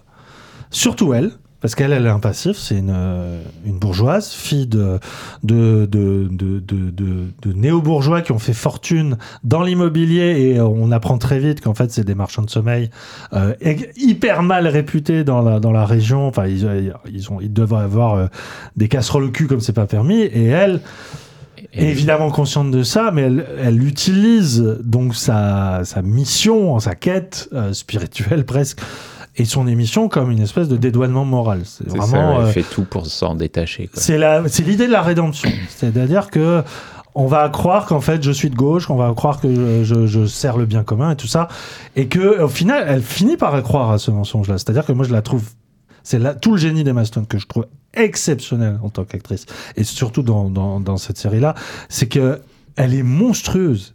Mais vraiment dans l'idée du monstre, de- du monstre qui ne se rend plus compte à quel point elle est dans, elle vit dans le mensonge, quoi. Oui. Et j'adore la façon, ça serait trop euh, spoilé de la façon dont la série progressivement en fait effectivement le, le sujet premier de son émission de télé-réalité. Bah ouais, et, et elle-même essaie de devenir le, le sujet premier aussi. Elle essaie de, oui, oui, de changer le titre s'accaparer pour, des images, oui, oui. pour, pour l'appliquer, enfin, euh, l'identifier à elle. Et, euh, et la manière dont elle, elle retourne son, son mari aussi, qui est, qui est Ah putain, ouais, c'est la fin de la- l'avant-dernier épisode. Qui, Là, là, ouais, le, le neuvième épisode, euh, bah pour qui le coup, là, tu parlais d'embarras. ouais. Ouais, tu parlais Ah d'embarras et bah là et la série enfin même même même le réalisateur qui est là pendant cette scène il veut il veut pas assister à ça Ah ouais, ouais. et, euh, et nous on est pareil quoi en tant que spectateur et euh, ouais c'est affreux quoi Et parlons justement de très bonne transition de, ce réalisateur. Moi, ce que j'adore aussi avec ce personnage-là, c'est il incarne aussi ce qui me fascine dans, The Curse, c'est que je ne sais pas, je sais pas où je vais, je sais pas ce que je regarde. Et lui a donc cette position d'un réalisateur de série de télé-réalité. Dès le début, on voit que c'est une espèce de manipulateur de génie, puisque dès la première scène, il force une des, euh, des, des gens, euh, des, des, des vraies personnes qui sont interviewées dans le cadre de l'é- de l'émission. C'est une vieille, euh, une vieille dame euh, qui n'a- n'affiche pas une émotion suffisante à ses Ah yeux. oui, du oui. coup, il lui injecte des espèces de, de larmes artificielles pour donner du sens, un peu plus de sens télévisuel à, à la séquence, alors que ouais parce qu'ils en soi- ils offrent un boulot en fait à son Voilà. fils ou c'est le petit-fils moment de grande émotion. et ils veulent lui faire dire euh, Ouais. enfin ils veulent la faire pleurer pour dire ah c'est trop beau merci alors que Enfin, c'est surtout lui hein, qui veut faire pleurer. Il, Oui, il va jusqu'à franchir la, la- la limite morale. Et ce que j'adore, c'est que il conserve ce rôle-là. Mais même par rapport aux deux, euh, à Ashley et Whitney, ouais c'est quelqu'un qui est constamment dans un double jeu, puisque on comprend qu'il est, il le connaît lui parce que c'est un ami d'enfance. Euh, mais il y a, y a des trucs, choses qui se sont passées. Est-ce qu'il nourrit une rancœur ou au contraire, est-ce qu'il est, c'est limite à une sorte d'amour euh, homoérotique qui s'assume pas? Il a une, une un, un- un passé d'alcoolique qui aurait coûté la vie de sa femme et on le voit picoler. Et tout d'un coup, se faire des tests. Enfin, il y a des trucs qui, qui sont de l'ordre de l'insaisissable. Et ça culmine. au- je crois, je sais plus quel épisode c'est. Au début d'un épisode où il se réveille au milieu d'une clairière. Il y a trois bagnoles Ah oui oui et on ne sait pas ce qui s'est passé. Et, je- et même encore maintenant, on ne sait pas. Ouais. Mais pour lui, c'est normal. C'est sa façon d'être. Et j'adore cette idée d'un personnage qui, en fait, est réalisateur de télé-réalité parce que c'est quelqu'un qui est complètement insaisissable et qui va toujours te retourner le cerveau ou te- ou te manipuler. Et venant de la part d'un réalisateur de films indépendants, voilà, qui, qui, qui porte en lui son propre univers, enfin, je- alors c'est c'est génial parce que mais c'est voulu parce que il a il est il a pas réalisé hein, c'est Nathan Fielder qui réalise la plupart Ouais. des épisodes il est à l'écriture il est à la création originale mais c'est c'est tellement pensé alors que la série te donne tout le temps cette impression aléatoire de pas savoir où elle-même où elle va. Est-ce que c'est du documentaire? Est-ce que c'est de la fiction avec des acteurs amateurs au milieu de professionnels? Enfin bref. Je, je sais pas si je vais adorer cette série là mais j'ai- tellement pas vu ça ni au cinéma ni à la télé que rien que pour ça euh, elle est elle est unique en son genre. Ouais. et euh, enfin moi je- ça faisait longtemps que j'attendais pas avec impatience euh, l'arrivée d'un épisode d'une semaine à l'autre Ouais. mais là, euh, surtout que là, c'est le dernier. Et ce qui m'énerve, c'est que la plupart des journalistes français l'ont vu et ont dit que c'était un chef-d'œuvre absolu le dernier. Donc, euh, limite, j'ai presque peur d'être déçu. Mais. Putain, moi qui me plaignais l'année dernière de pas avoir eu de grande série d'auteurs et tout ça, là, on peut pas nier, qualité ou non, que c'est pas une série d'auteurs. C'est même que ça, quoi. Enfin, c'est. c'est- c'est- ça va tellement à l'encontre de tous les codes, mais même contre son spectateur, que c'est le, le geste presque artistique le plus à la fois le plus égoïste et en même temps le plus le plus le plus stimulant que j'ai vu depuis des, des, des mois quoi. Ouais, ouais. Non, mais. euh, je... Mais je comprends, je comprends les raisons aussi. Ouais, non, mais. Enfin. euh, sans doute que le, le dernier épisode va peut-être me, me faire voir la série complètement différemment aussi. Et, euh, et, enfin, et je l'aime déjà beaucoup, euh, mais voilà, je, je la trouve ouais, Trop long pour son Ouais, propre trop bien. longue sans doute Mm. par moment et, et peut-être sur les personnages au final même s'ils sont euh, géniaux j'arrive pas à les aimer Ah non, ouais, alors ouais. pas au sens euh, dire, ouais. pas au sens où j'aime par exemple les personnages de Succession même si c'est pareil des pourris euh, ou, euh, ou même euh, Walter White ou euh, Better Call Saul etc enfin ce que, que là bah, je les trouve géniaux mais euh, j'ai vraiment aucune empathie pour eux quoi. Mm. Enfin, je les Parce qu'il trouve se dérobe en fait. ignoble jusque enfin pas ignoble mais euh,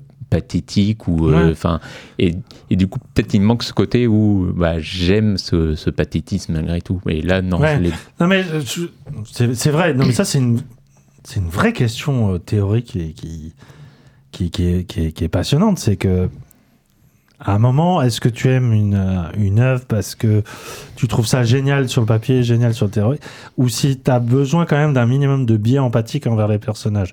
Et c'est vrai que la, la série là, elle a elle a un truc qui est très dangereux et j'ose espérer que ça va ça va se résoudre à la fin. C'est que dès que tu commences un minimum à t'attacher à eux ou à croire que ils sont sincères dans les émotions, ils sont ils se dérobent à chaque ah fois. oui, oui Comme la série se dérobe en fait. Ouais. Il y a toujours une porte de sortie pour eux.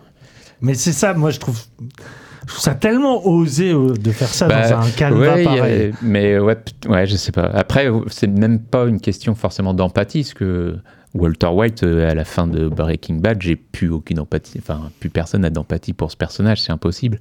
Mais euh, il y a un côté euh, fascinant, quoi, disons. Et, et là, j'ai ouais, j'ai pas ce petit truc qui me fait que j'aime ce personnage ma- malgré tous ces. tout ce qui peut Mm. le représenter quoi mais euh, mais voilà après euh, voilà je suis, je suis curieux de voir jusqu'où ça va Euh, le personnage du réalisateur en effet tu l'as dit il est enfin il est complètement insaisissable et à l'image de la série aussi quoi et euh, et, et en effet, elle aborde plein de choses intéressantes et tout, mais c'est vrai que voilà, elle aurait duré, je pense, moitié moins, je serais complètement euh, conquis, quoi. Ouais, bah, attendons de voir. Attendons Mais de voir ouais, si toute cette durée est légitimée par la conclusion.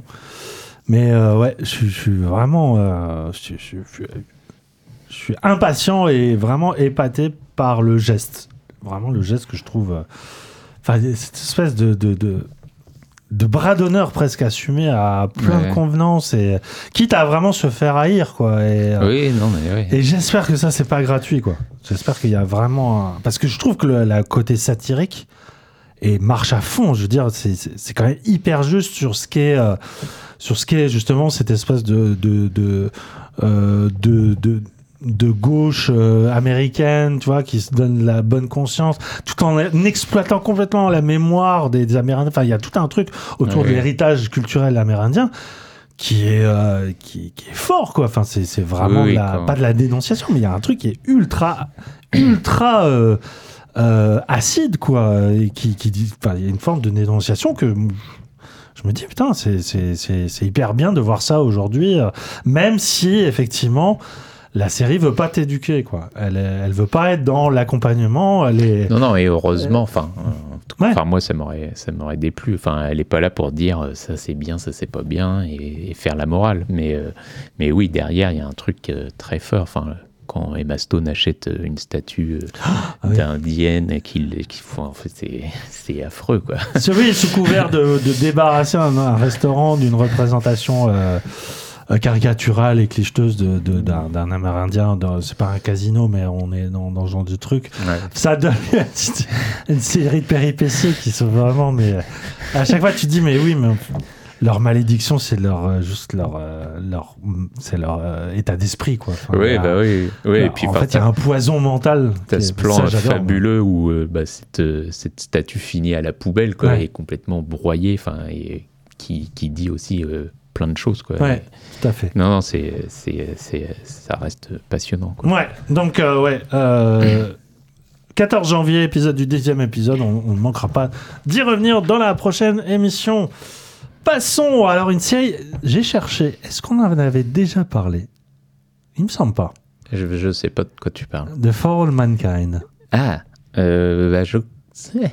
Hmm, non, je crois pas. hein. Ouais. Eh ben, mon cher Christophe, il est, C'est temps d'en parler. Today, we take the next step towards a self sustaining Mars colony.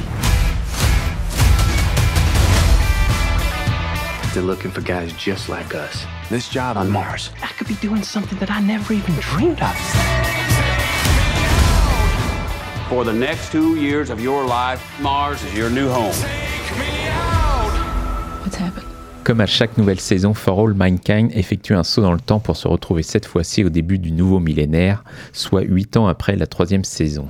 Avec Happy Valley, l'humanité continue d'étendre son empreinte sur Mars où l'exploration spatiale se concentre avant tout sur l'exploitation minière d'astéroïdes dont les précieux et riches minéraux risquent de changer le futur de la Terre et de Mars. Ce qui va ne pas manquer de créer des tensions entre les Américains et les Russes, mais aussi les Coréens, qui jusque-là semblaient travailler en harmonie. On retrouve donc une bonne partie des personnages historiques de la série qui tentent pour beaucoup de se remettre de l'attentat meurtrier qui avait frappé euh, la NASA lors de la dernière saison, mais aussi quelques nouveaux qui viennent apporter un peu de sang neuf et mettre en lumière quelques nouvelles storylines, à commencer par une, forme de lutte des classes. La série apparaît euh, plus politique que jamais dans cette nouvelle saison, dont il nous reste encore le dernier épisode Mm. à voir. Est-ce que pour toi, euh, pour l'instant, la saison 4 est à la hauteur des précédentes? Ah là, largement. Et c'est vrai que en fait, je, je m'étonne qu'on n'ait jamais euh, parlé de cette série euh, et de la ni porté au nu parce que Bah, ça me paraît. Après, moi, je sais que je l'ai vu tardivement. oui, oui, Enfin, j'ai rattrapé à partir de la saison 2 moi aussi. Moi, à partir de la saison 3, je crois. Et donc, j'ai tout rattrapé. Donc, peut-être qu'on ne l'avait pas Oui, trop vu. vrai, et euh, du coup, Mais même en reco personnel, tu vois, c'est Ouais, ouais, c'est bizarre. parce que c'est quand même là on parlait des en fait, il y a une énorme injustice au Golden Globe. C'est que cette série soit pas récompensée parce que pour moi, c'est vraiment la série qui réussit quand même à allier l'efficacité imparable de voilà d'un- l'équivalent d'un page turner. Enfin, c'est une série qui est tellement efficace dans ses intrigues. Enfin, Ouais. t'es tout le temps tenu par un suspense euh, parce que derrière t'as c'est le créateur de Battlestar Galactica, n'est-ce pas? Ouais, Roger Demour. Ouais, euh, t'as cette espèce de science du suspense, de l'in- de- du Ronald complot, euh, qui n'a pas désempli une seule seconde depuis euh, la première saison. Donc t'as ce côté à la fois vraiment euh, série chère, enfin série euh, voilà populaire quoi, enfin avec, Ouais. ces- avec cette ambition romanesque, cette ambition formelle de, de, de montrer la, la colonisation de Mars. Enfin bref, c'est une série qui, qui, est, qui est vraiment grand public dans son aspect. Et en même temps, c'est une, euh, une série vraiment euh, artistique dans tous les sens du terme, à tel point que- enfin, sur tous les plans, excusez-moi, de, de l'écriture, de la direction d'acteurs, de, de, de- des thèmes abordés, de, du message s'il y en a un, mais enfin déjà, déjà, on est en face d'une série qui a quand même réussi une chose que quasiment aucune n'a fait jusque-là, c'est le parti de- pris de l'Uchronie. Mm. C'est-à-dire que c'est une série qui part du principe que euh, pendant la guerre froide, au début des années euh, 60, il me semble, les Russes sont les premiers à mettre le, le pied sur la Lune. Et s'ensuit donc euh, un changement de l'histoire, du cours de l'histoire, qui euh, va à la fois rester sur des rails familiers, c'est-à-dire que le monde ne change pas du jour au lendemain, il y a quand même certains repères qui restent, et qui en même temps, d'autres euh, vont, euh, vont complètement bouleverser l'histoire des États-Unis, notamment la question du féminisme, euh, via Ouais. la, la conquête spatiale. Euh, Il y a ce truc où jamais tu remets en doute la, rec- la fausse reconstitution historique euh, de, de cette uchronie-là, parce que c'est généreux, c'est bien fait, c'est cohérent. Euh, c'est, enfin, il y a toujours, il y a, y a des moments assez vertigineux où tu as, des ellipses à l'intérieur d'une saison, je crois que c'était la troisième, la quatrième, où tout d'un coup on sautait quasiment une décennie. Ouais, Et- Ils le font à chaque début de saison. En fait. ah oui, c'est vrai. Et, et du coup, tu as une sorte de frise chronologique en accéléré ça, ouais. des grands moments. Et tu fais Ah ouais? Ah bah oui, c'est logique. Ah putain, ça se passe comme ça et tout. Et, et à aucun moment, tu, tu dis non, c'est exagéré. C'est c'est toujours génialement fait. Tu as des, des personnages qui sont tous traités avec une vraie euh, science du détail, de la personnalité, de la, la psychologie. C'est c'est quand même une série qui arrive à dépeindre une, une communauté scientifique euh, euh, et politique américaine et la même chose du côté russe sans tomber dans le, le cliché ou le voilà le l'image d'épinal euh, ou même le, le- on pourrait se dire c'est une série pro-américaine mais pas vraiment. Euh, bon, la, la Russie, en prend pour 100 grades. Ouais, mais les États-Unis tout autant. hein, je veux dire, euh, euh, c'est- c'est c'est- c'est juste deux systèmes politiques différents, mais qui sont drivés par euh, la même avidité, la même cupidité. Et euh, pardon, je fais le raccord avec la saison 4 que j'attendais énormément et effectivement, je suis absolument pas déçu parce que euh, ça y est, on est sur Mars. Ça y est, c'est posé. La base existe. On voit des images. nan. Euh, Il y a un quotidien qui s'est installé. Il y a effectivement des communautés et euh, toute une société qui se recrée, euh, Mm. notamment sur le plan de la lutte, qui est, qui est hyper euh, bien pensée. Je trouve que quand bien même son maquillage accuse un peu des prothèses, euh, le personnage de, donc de c'est pas le personnage central parce qu'il n'y en a pas vraiment, c'est une série chorale, mais donc là, euh, c'est euh, Joel Kinnaman, donc il joue, on va dire le un des pionniers de la colonisation, un des premiers pilotes à avoir marché sur la Lune, et qui aujourd'hui est, euh, pas commandant, mais qui a une place assez euh, prépondérante sur la, la base martienne et qui se voilà prend une, une, une, une tangente un peu révolutionnaire. Ouais. Bah ça marche bien. Ça, ça, Ouais, c'est- et puis son personnage est creusé, notamment par rapport à sa fille, euh, son passé. Euh, si je dis pas de bêtises, il a un- une tragédie euh, dans, la, dans la saison précédente. Enfin, il y a- Ouais, bah, lié au- à à l'attentat à la son- NASA dont tout je à fait. Euh, il y a toujours ces. Enfin, c'est une série qui arrive à maintenir ses arcs narratifs qu'elle a, qu'elle a tissés euh, euh, de manière impeccable, qui invente des nouvelles intrigues, des nouveaux personnages. Je, je suis content de voir l'acteur de Servant qui, euh, qui arrive dans un truc alors beaucoup plus musculeux et plus ouvrier. Enfin bref, non, oui, non, c'est. En fait, je crois que c'est une grande série, mais c'est une série qui est un peu aussi passe-partout. euh, Il n'y a pas. C'est une série qui, qui, qui est assez, euh, comment dire, euh, pas uniforme, mais c'est c'est quelque chose qui se tient tellement bien que des fois on oublie à quel point elle est, elle est fait partie des grandes de ces dernières années. Et je pense que cette saison 4 le- ne fait que le confirmer. Ouais, même si moi j'ai eu, euh, j'ai eu très peur au début, mais j'ai l'impression que c'est un peu comme ça à chaque fois. En fait, ça, a dû, ça met un petit peu de temps à se mettre en diesel, place. ouais. Et euh, bah, notamment, tu parlais du nouveau personnage de- du, du, du personnage de The Servante là. J'ai- J'ai plus le nom de l'acteur, mais euh, et, euh, et je trouvais que son arrivée était un peu, euh, enfin, ça mettait du temps à se mettre en place. On savait pas trop où ils allaient avec ce personnage. Et, euh, et ouais, et dès que, bah, en fait, dès que ça devient la merde, ça devient intéressant en fait. Et euh, dès qu'il y a des tensions qui se créent avec les Russes, et, euh, et donc voilà, enfin, là où on en est, c'est un peu. euh, donc ils, ils exploitent des, des astéroïdes parce qu'il y a un minerai euh, qui coûte. Ah, un astéroïde. Un le fameux astéroïde. Goldilocks, hein, qui, est- qui est ah, gigantesque et Voilà. qui, qui apparemment, dont les ressources pourraient changer le cours euh, de, de la vie de, de l'humanité. euh, hein, ouais, c'est ça. Et euh, qui forcément donne lieu à des. des- bah, du, euh, parce qu'au début, ils se battent rivalités. à qui appartient cet Mhm. astéroïde. Et du coup, bah, ils trouvent un accord pour dire bon, bah, on se partagera les frais, quoi. Mhm. Et, euh, et bon, voilà, il y a, d'autres choses qui se mettent, euh, qui se mettent en route, quoi. Mais, euh, mais ouais, non, ça devient, ça devient, ça devient passionnant. Et euh, bah, il y a tout un truc sur la lutte des classes, euh, des personnages aussi. Je trouve sur les plans de l'émotion, ça marche super bien. Des personnages qui, bah, qu'on avait pas vus et qu'on avait, dont on n'avait pas de nouvelles, notamment, Hmm. qui, euh, bah, qu'on, retrouve et qui. Ah oui, tu parles de. je sais plus son nom, mais la transfuge euh, au régime soviétique qui, du Ouais. coup, euh, voilà, re- refait surface. Voilà, et tout, enfin, tous les, nous on le savait, mais euh, les personnages le savaient pas qu'elle était encore en vie, et du Mm. coup ils découvrent ça. Et, et même, il y a, y a même euh, bah, sur le, le beau-fils du, de Joel Kinnaman.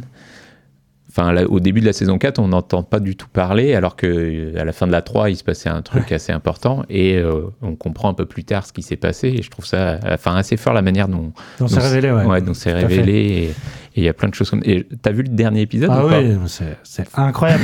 c'est là où tu moi, ça sens m'a- euh, ça m'a tué, quoi. La, la filiation avec euh, avec Battlestar Galactica. Battlestar Galactica était une grande série, euh, notamment pour sa capacité à organiser un un cluedo permanent ou qui, qui arrivait à te faire douter de qui est humain, qui est. Cylon, à partir d'un décor qui était quand même presque un décor de théâtre. Enfin, je veux dire, c'était Oui. côté un peu carton-pâte de la station euh, euh, spatiale euh, dont toutes les portes se ressemblent. Enfin, il y a vraiment une esthétique très fade.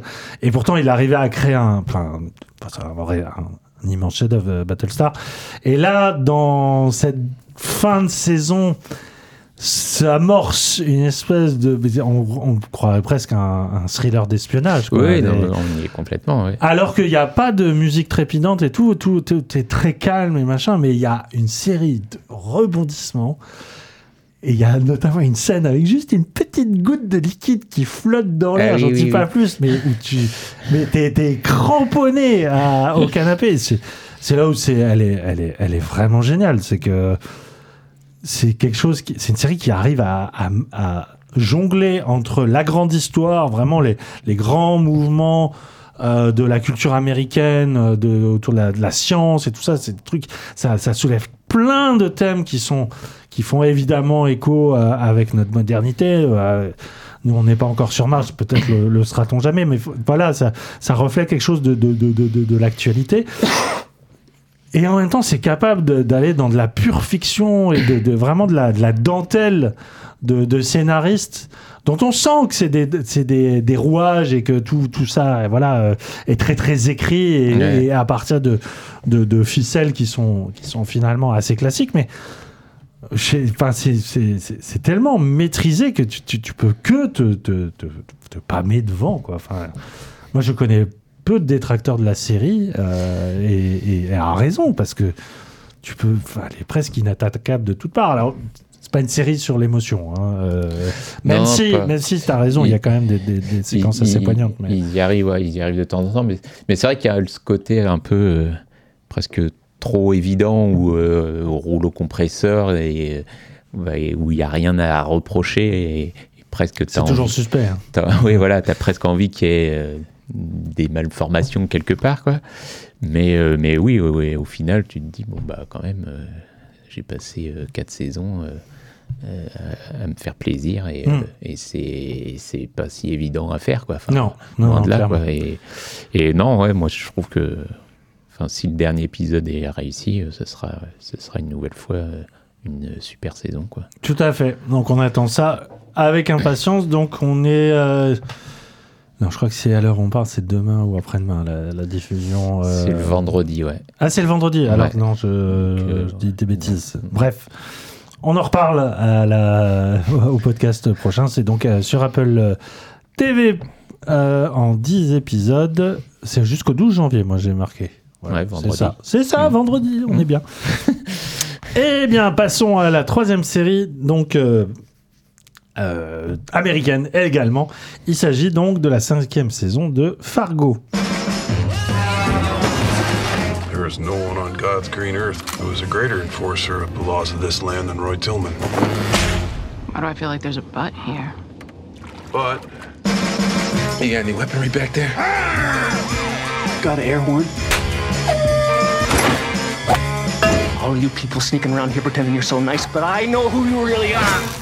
I'm a winner. That don't sound accurate. I'm a winner! Yeah, my ASS.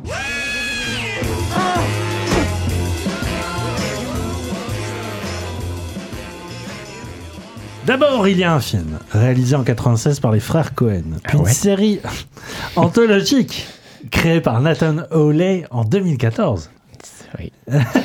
Pour l'instant, tout est vrai. Fargo nous conte à chaque nouvelle saison une histoire vraie, romancée sous forme de comédie noire et de polar, survenue dans le Minnesota, cet état du nord des États-Unis connu pour sa neige, son accent à couper au couteau, mais aussi ses faits divers sordides qui conjuguent le pire et le plus absurde de l'espèce humaine. Cette fois, nous sommes en 2019 pour cette cinquième saison dans la bourgade de Scandia. Dorothy Lyon, femme au foyer sans histoire, se fait kidnapper par un, enfin sans histoire apparente, se fait kidnapper par un mystérieux et flippant tueur, mais réussit in fine à lui échapper grâce à ses talents surhumains et à l'aide aussi d'un policier local. L'opération a été en fait commanditée par Roy Tillman, le shérif d'une ville du Dakota du Nord, euh, qui s'avère être son ex-mari, dont les méthodes sont aussi violentes que tyranniques.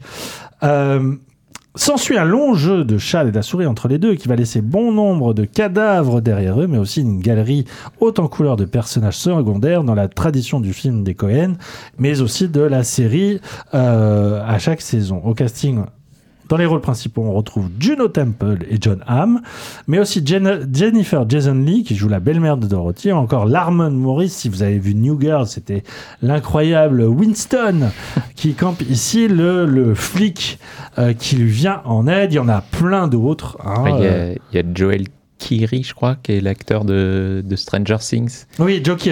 Qui oui, joue- tout à fait, qui, joue, le, le fils le de John Hamm, et Ouais. qui, est, qui est dans un rôle assez euh, différent de ce qu'on a pu voir dans. Ouais, moi je retiens aussi Sam Spruell qui euh, joue le, tueur un peu énigmatique, Ah oui. euh, qui est un acteur anglais mais qui là, je sais pas, on sait pas trop s'il est allemand, enfin plutôt de, de, des pays nordiques. Enfin bref, on est à la maison. Mais euh, ce qui est intéressant avec Fargo, c'est quand même c'est une série qui a été créée il y a presque 10 ans.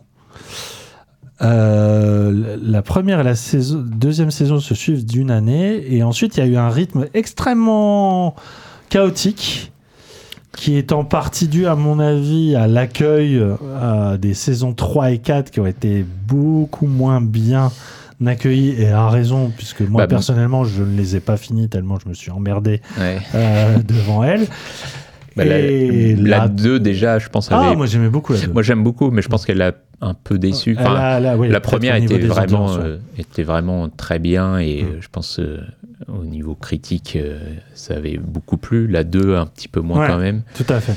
Et ouais, ouais, ça- mais la 5 est arrivée un peu. Ah, comme un cheveu sur la soupe. Moi, moi, je, je- savais ma- je croyais que Fargo c'était mort et enterré. voilà, oui, c'est ça.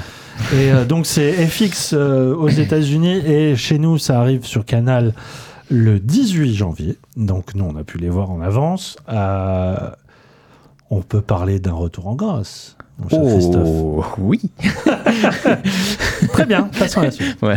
bah oui, non, complètement. Alors, moi, c'est pas. Même si j'ai fini la saison 3 et 4 et que je leur trouve de trois qualités par là, c'est vrai que voilà, c'était. euh, c'était quand Même celle avec Chris Brown, la quatrième.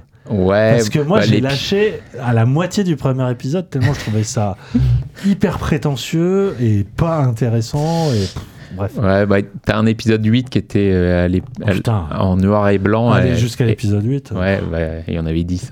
Oh là là. Mais euh, ouais, c'était l'époque où l'épisode 8 était en noir et blanc. Je sais pas si Ah tu oui. te souviens. Il y a eu Twin Peaks, euh, à.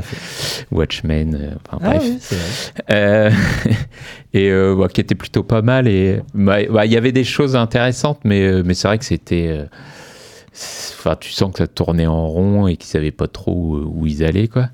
Et, euh, et là, bah, il revient aux sources, hein, et il revient. euh, Oui, et même au, Et aux aux sources sources de- du film, hein, parce que le, le scénario ressemble pas mal. au- Ah bah le, la- le Euh, premier épisode, moi je me suis dit bah il refait la même la même chose que dans la saison un- 1 en fait et, et même, et que le film du coup. ouais, tout à fait, oui. Mais euh, mais vraiment au, pl- au plan près même sur certains trucs et même un peu plus tard il y a des scènes euh, où il reprend vraiment les, les plans de- du film et tout. Mais oui au début je me suis dit bah qu'est-ce que qu'est-ce que c'est? On, on refait vraiment le film quoi. Il y a le mec qui arrive et c'est marrant parce que sous le coup tu le vois pas venir et quand bah, la meuf se fait euh, la meuf quand Geno Temple se fait euh, enlever par euh, les, les- bah, des, des gangsters, on sait pas trop d'où ils viennent, mais qui arrivent par la baie vitrée et tout, je me suis dit, ah oui, ok, donc il refait le 1. Hum, hum. Et pendant un moment, ça, ça, ça continue comme dans le premier épisode. Son mari vend des voitures, etc. Et tout ça. Et je me dis, bah, où est-ce qu'il va, quoi enfin, parce que on a déjà... Et puis bon, bah voilà, il y a un petit, euh, y, a un ch- il y a un changement dans le dans l'engrenage et euh, et ça part sur, euh, bah, pas complètement autre chose parce que euh, on garde cet esprit euh, de comédie noire et euh, de violence soudaine et etc. Et non, et ça devient, ça devient assez passionnant parce que bah, je, bah, je trouve la manière dont on comprend ce qui se passe, pourquoi cette, cette femme se fait enlever. D'un coup, on arrive dans un autre endroit avec donc, ce personnage d'un shérif qui est une caricature de ce que, de ce que peut être l'Amérique de Trump euh, aujourd'hui. D'ailleurs, que Trump qui est en, en partie cité à un moment dans la Ouais. série. ouais. et euh, enfin, qui est un personnage effrayant euh, qui est donc bah, qui croit en Dieu à fond et qui pense que Qu'il la- est lui-même Dieu. hein. qu'il en est un ouais et euh, voilà et qui considère la femme comme son, comme moins que rien disons et voilà et il y a un côté bah, on peut je pense qu'on peut révéler ce, ce truc là mais c'est- lui cherche enfin on comprend que cette femme c'était son ex-femme qui s'est s'est enfuie et lui euh, considère que bah, c'est sa chose et euh, elle doit Sa elle- propriété, ouais. sa propriété voilà et elle doit revenir euh, avec lui quoi honorer le mariage et, et voilà, et ce, enfin, ce personnage est, est glaçant parce que, bah, en plus, c'est un homme de loi, donc il a une certaine influence, un certain pouvoir aussi.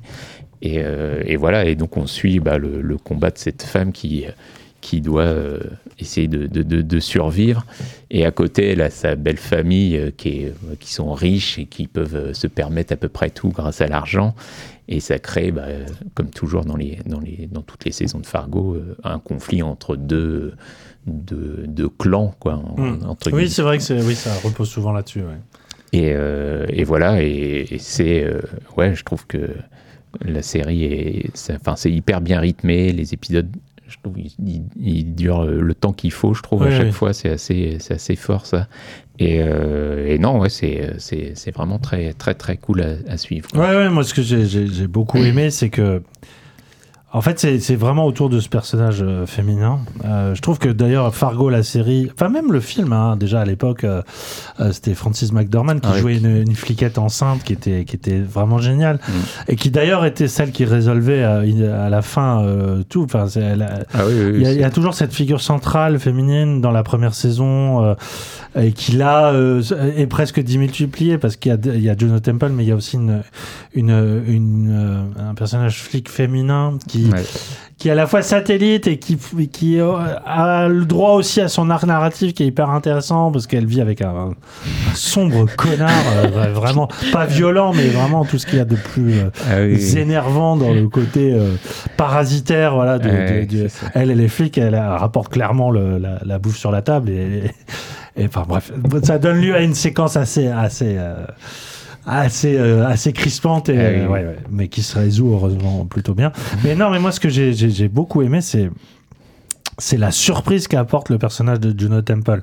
Parce que euh, elle se révèle quand même être très vite non seulement quelqu'un qui résiste, mais qui résiste avec des moyens de, de- de- d'une commando, quoi. Enfin, je veux dire, la- la- il y a une séquence dans une station-service où justement elle se réfugie à- après une longue course-poursuite et c'est quasiment tout l'épisode, enfin, une très grosse partie de l'épisode.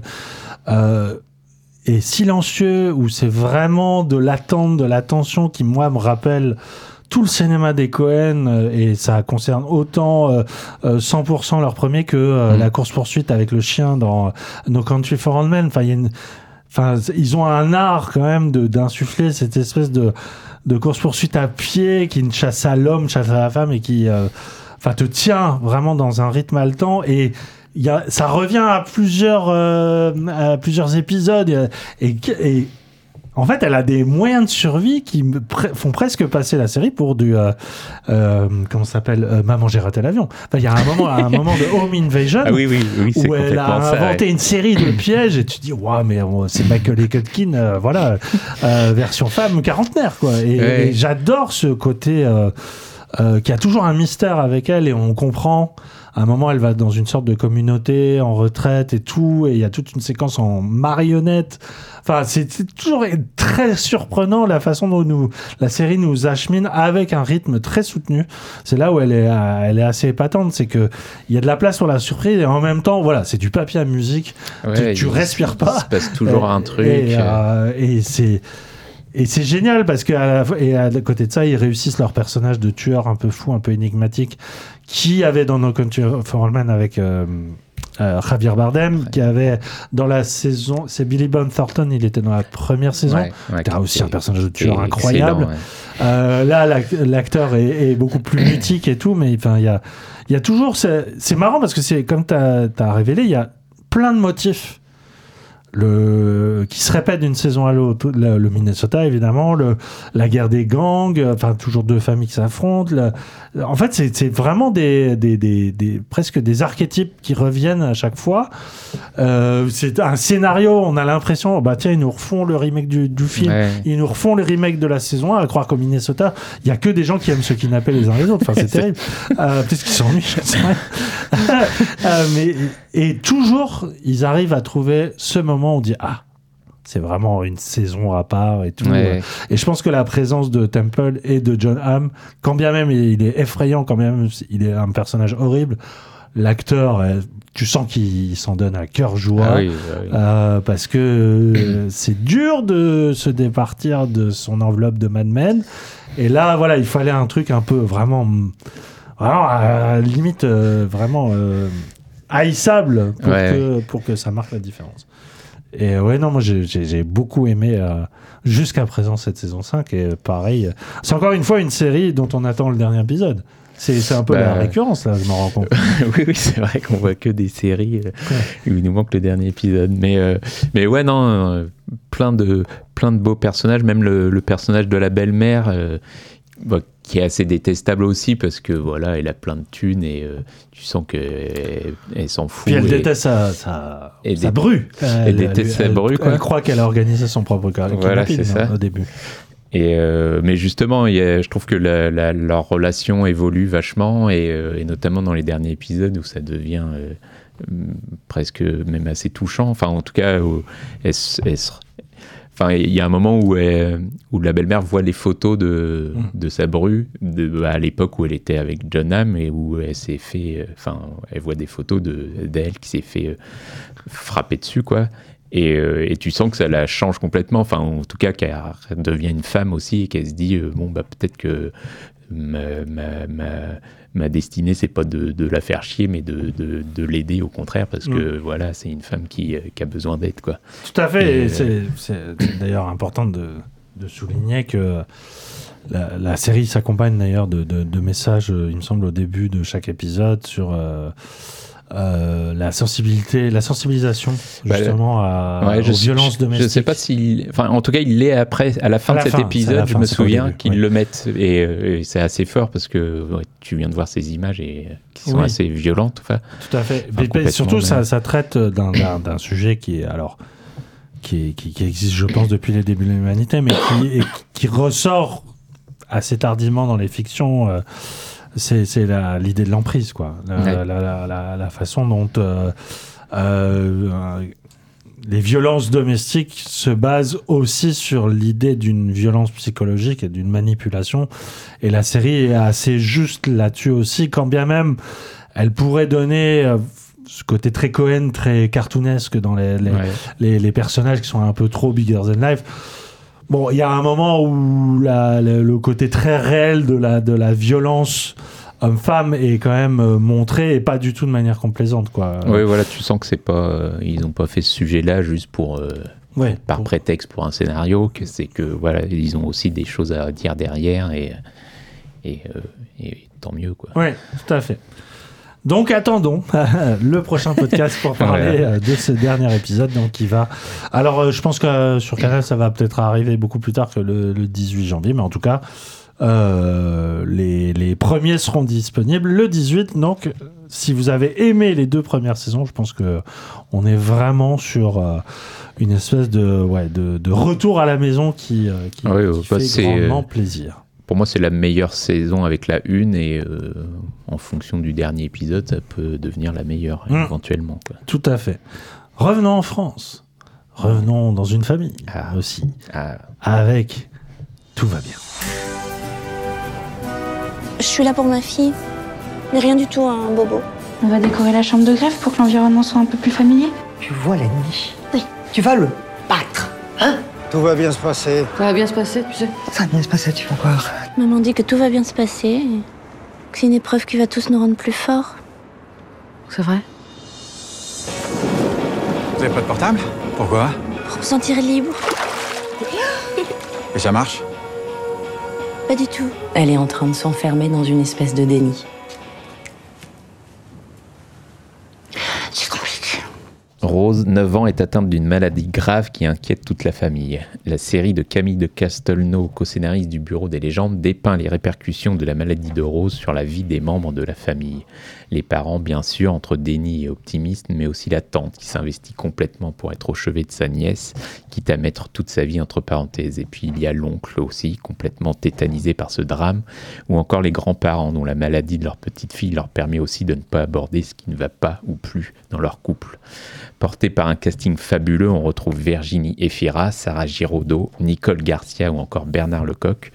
Tout va bien est une comédie dramatique légère et grave qui, à travers la pire des épreuves, permet à chacun des membres de cette famille de se révéler, de se perdre, de se retrouver, et qui m'a semblé, moi, d'une justesse éblouissante. Je sens que on ne va pas être d'accord, Yann François. Mais non, mais ça. ça- je suis dans l'embarras. Voilà, on a utilisé ce mot-là tout à l'heure. C'est le mot du Je podcast. suis vraiment embarrassé. Alors, déjà, euh, euh, amende honorable, je n'ai pas vu l'entièreté de la série. Je crois que j'en ai vu 6 sur. euh, euh, combien en tout? 8, je crois. Huit. ouais. Oui, donc euh, je, je- il faut, faut partir du principe que je n'ai pas tout vu et que mon avis peut peut-être changer avec les deux derniers. Et ça m'embête d'être le parti pooper, comme on dit en... Parce que je sens que c'est une série qui t'a vraiment touché personnellement. Et, Eh Oui, bah oui, oui. et j'ai j'ai pas envie d'être celui qui, qui va briser ça parce que... effectivement Je sais pas si tu as ce pouvoir, mais c'est non, pas je- grave. non, mais c'est pas Tu- ça. non, non, je mais pense que j'en ai aucun, aucunement le pouvoir. Et tu, que, tu peux, tu peux y aller franco. hein. ah, mais non, mais j'ai pas détesté, Enfin, euh, loin de là. Je suis curieux de voir ce que tu n'as pas aimé, quoi. Enfin, Mais ou- c'est pas que j'aime pas, c'est que ça m'in- Enfin, vraiment, j'en sors avec l'indifférence la plus totale. Et c'est très perturbant parce qu'on est face à une série qui me met face à l'une de mes plus grandes angoisses par rapport à la paternité euh, et qui euh, et d'ailleurs est assez euh, assez frontale et assez crue là-dessus. J'adore le cinéma de d'Arnaud Desplechin, donc les affaires de dysfonctionnement fa- familial, ça me ça me parle. Euh, mais je reste interdit devant la, devant la série, quoi. Ouais. Je, je suis pas du tout sensible à ce que j'ai regardé. euh, et quand bien même on a effectivement, enfin, Ephira, euh, quand bien même elle- est-elle partout, euh, elle est, je dirais, elle est impeccable. Sarah Giraudot fait du Sarah, euh, oui, c'est Sarah Giraudot. Oui, je, Ouais, ouais. je me trompe pas. Euh, elle joue à peu près de la même façon que dans le Bureau des légendes. Bon, dans un rôle de mère de famille, mais ce que je veux dire, c'est que euh, chacun joue à sa façon. Je veux dire, j'ai retrouvé Nicole Garcia telle que je la connaissais, euh, euh, Bernard Lecoq aussi, Alyosha Schneider qu'on connaît un peu moins, qui avait été découvert dans la. Alors c'est un musicien, mais il a été découvert l'année dernière dans la. non, cette année dans la série de salade grecque de. Clapiche. Clapiche, Ouais. Cédric Clapiche. Et quel frère de Nils, d'ailleurs. Tout à fait, oui, oui, c'est une, de- une d'Argent et de fratrie. sang, ouais. Euh, qui, euh, qui joue donc le, le- le- l'oncle Stewart euh, qui euh, préfère passer sa vie dans les avions plutôt que dans les hôpitaux. Enfin, je, je veux dire, c'est impeccable. Il y a rien à dire. Mais c'est peut-être ça aussi qui me dérange, c'est que rien ne dépasse. Je, je me sens vraiment pas ému par ce que j'ai vu. Ouais, bah, enfin, c'est. Non, vas-y, convainc-moi, parce que moi, bah, je suis devant un- Non, moi, c'est bah, tout l'inverse, quoi. Je- enfin, je- enfin, ce que je disais euh, dans l'intro, c'est que ouais, je trouve tout d'une justesse et. Enfin, j'ai l'impression que. Alors, euh, je- c'est impossible de dire comment on réagirait dans ces cas-là, mais en tout cas, je trouve que la manière dont les personnages réagissent, je trouve ça d'une, euh, ouais, du- d'un réalisme et de, enfin, et qui me, ouais, qui me parle vraiment. Enfin, je trouve la manière dont la mère euh, est, est au début complètement dans le déni, et part en vacances, on se dit mais pourquoi elle fait ça? Enfin, et en même temps, on comprend complètement que voilà, il y a un moment où il faut aussi reprendre sa vie et qu'elle peut pas complètement vivre à l'hôpital et tout ça et et que voilà que c'est un besoin elle trompe son mari aussi parce que bah c'est une manière de voilà d'avoir cet interdit qui permet d'oublier la réalité aussi et et enfin tout ça je trouve ça superbement amené et euh, ouais et toujours très très euh, très très juste et pareil le ouais, le personnage d'Efira qui euh, bah, qui met complètement sa vie en parenthèse et qui en fait presque trop, on a envie de dire, à un moment, lui dire bah, arrête, ça. Presque, t'as envie de lui dire, c'est pas ton enfant, tu vois, mais. Mm. euh, Enfin, c'est cruel de dire ça, mais, mais vraiment, et, et, euh, et ouais, je trouve qu'il y a, il y a enfin, tout, tout le long de la série, voilà, il y a, il y a, il y a un truc qui se crée sur euh, voilà le- la difficulté de s'avouer les choses, de, de- de simplement les dire parfois, de, de, rester secret, et de, de, enfin, ouais, d'avoir cette barrière pendant tout le toute la série en fait sur euh, bah, cet enfant malade et euh, de, de, de pas oser se dire les choses. Mhm. Puis, enfin, il y a des moments de joie, je trouve aussi qui sont euh, qui sont super quand ils ont une bonne nouvelle à l'hôpital. À un moment, je sais plus. Enfin, et la mère arrive pas à se fêter ça avec les autres parce que c'est trop tôt ou je ne sais pas quoi. Et il y a son père qui qui calme un peu tout le jeu et elle dit merci papa d'avoir fait ça et tout. Enfin, et je trouve voilà à chaque fois c'est j'ai l'impression que voilà que j'ai déjà vécu ça ou en tout cas que je pourrais le vivre et, euh, Mhm. et je trouve ça voilà ouais je trouve ce- je trouve la série et voilà il y a plein de petites scènes où je trouve à chaque fois je trouve euh, ils, ils ont le, le juste milieu dans le la- les émotions et les relations des personnages aussi Ça, ça me touche beaucoup, hein, ce que tu dis, et je te, je te sens touché euh, en même temps, mais. je- En fait, peut-être que je me sens trop concerné par la situation des personnages, euh, euh, ceux que je pourrais être dans la vraie vie. Ouais. Et je crois que ça rend con hein, être parent. Je veux dire, euh, non mais il faut, faut se l'avouer.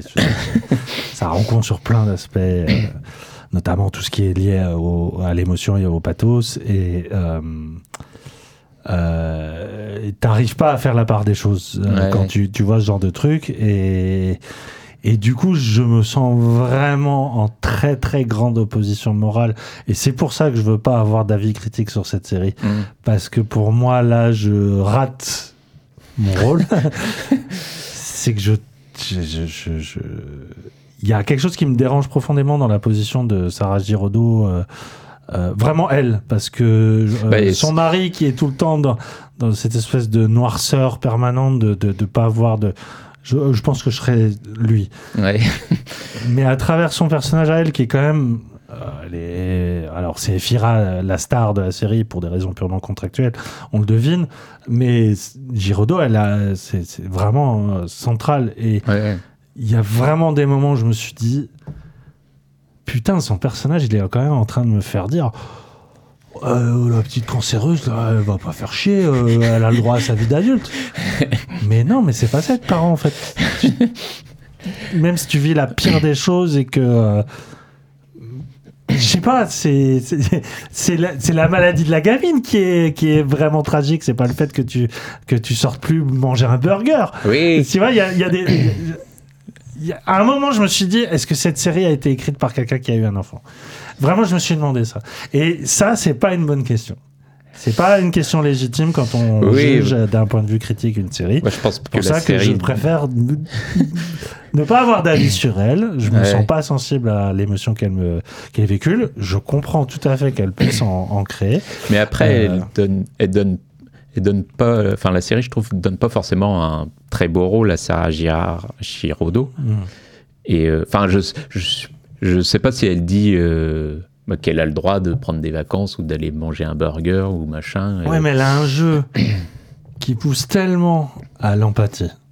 À chaque fois qu'elle parle, Girodo, t'as envie de la serrer dans les bras. Non, mais oui, un- bah, elle a une voix qui, Elle a une voix. Non, mais est c'est- pas de sa faute, Mais, euh, qu'on va dire. Mais Ouais, mais tu- à un moment, tu choisis une actrice pour des raisons, voilà, précises. Donc, mais après, euh, je trouve que enfin, la série est vraiment ce qu'elle dit, c'est euh, chacun agit différemment. Alors après, on peut ne pas être d'accord ou Mm. pas. Toi, comme l'oncle, on a envie de lui dire, mais euh, profite de, de, de, de ta nièce pendant qu'elle est encore là, tu vois. Et, mais en même temps, euh, je peux comprendre aussi ce personnage qui a une telle phobie de tout ça que bah, c'est Mhm. plus fort que lui. Et, et voilà, et peut-être que la manière dont Sarah Giraudot est là de, de, de, de- se battre avec tout ça, c'est bah, d'être un peu dans le déni peut-être, Mhm. de ne pas voir les choses. Et, euh, mais euh, il y a une scène avec elle qui est, que je trouve géniale, c'est qu'elle voit un moment, il y a une psy, ils voient une psy, les parents évidemment, et elle la voit la psy un moment euh, à la cantine de l'hôpital, et elle la voit sourire la psy quoi.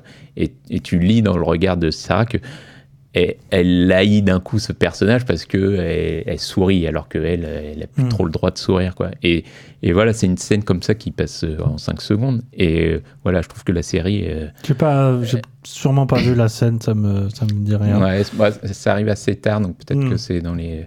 Mais euh, voilà, c'est le genre de, de petites scènes comme ça. Et même elle, elle a, je sais plus, un moment, elle dit on vit tous la même chose, mais, mais au final, c'est. euh, Enfin, on est seul. euh, Ouais, avec oui, cet enfer, ressenti, bien sûr. Et je trouve que la série euh, arrive superbement à, à faire ressentir tout ça, quoi. Et, même avec, euh, ouais, même avec Efira, ça t'as dû le voir, où, je sais plus, elle, elle garde euh, bah, sa, enfin, sa fille, mais qui est la fille de son Ouais. mari, quoi. Oui, oui.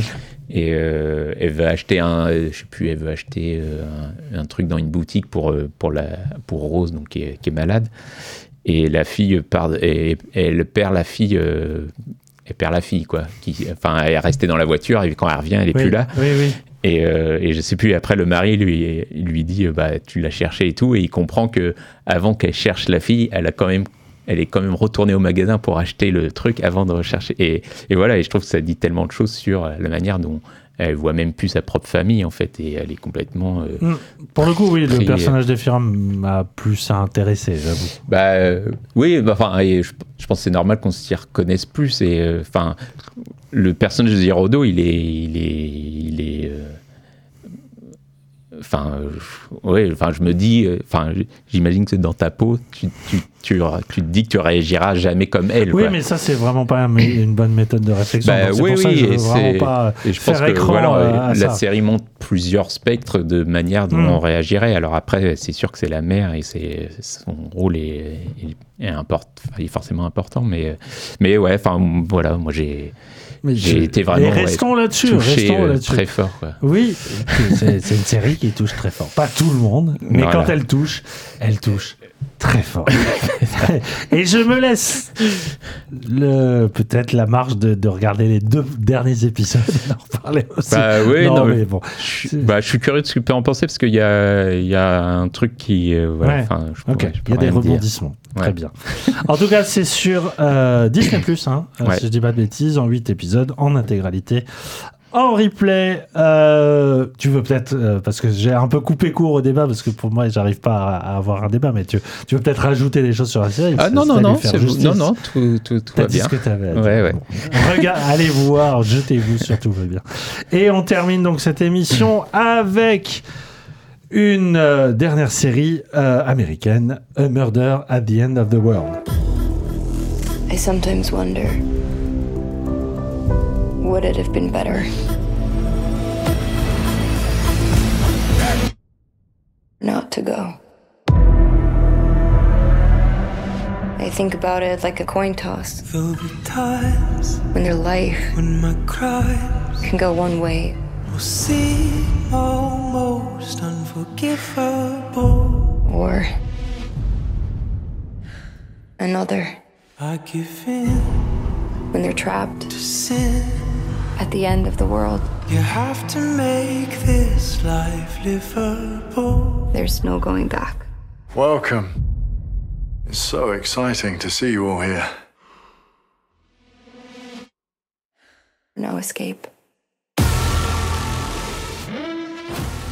Darby Hart est une détective de génie. Au point d'avoir su résoudre des meurtres en série que la police elle-même avait abandonnés depuis longtemps et d'en avoir écrit un livre devenu best-seller du genre. Un jour, elle reçoit l'invitation d'un milliardaire reclus en Islande euh, pour le rejoindre sur son domaine, véritable bunker technologique enfoui sous terre et dirigé par une IA révolutionnaire. Avec huit autres invités et des sommités dans leur domaine, elle doit participer à une retraite spirituelle et un brainstorming, un brainstorming de grande envergure autour du changement climatique.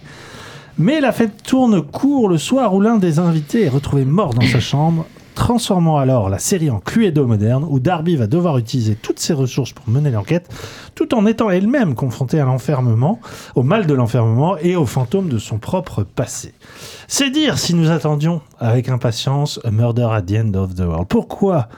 Pour une raison assez forte qui nous unit, mon cher. euh, Pour une euh, fois. pour une fois.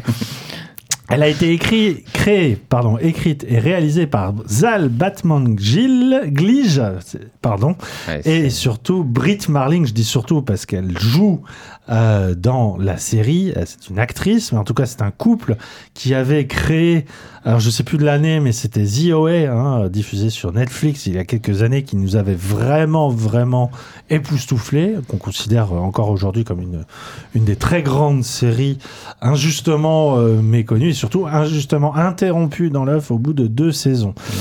Euh, cette dernière, euh, donc Britt Marling, y joue d'ailleurs, comme dans OA, un rôle déterminant, celui de Lee, la femme d'Andy, le milliardaire, euh, qui est lui-même campé par l'excellent Clive Owen.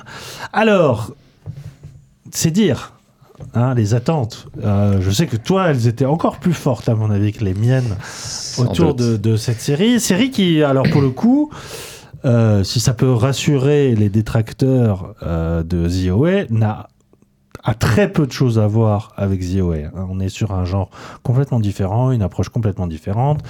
Euh, mais évidemment qu'à un moment, on retrouve ce style assez inimitable qui fait euh, mouche une nouvelle fois. J'essaie de faire durer le suspense. Les gens Bah. ont compris qu'on était fans. Oui, oui, c'est vrai que ça fait, ça fait mouche une nouvelle fois. Et euh, enfin, moi, j'adore, euh, j'adore ce couple de, de réalisateurs, euh, scénaristes, et euh, même leur film que j'aime beaucoup, euh, soit Sound of Silence et euh, le deuxième m'échappe, mais euh, avec euh, Eric de True Blood.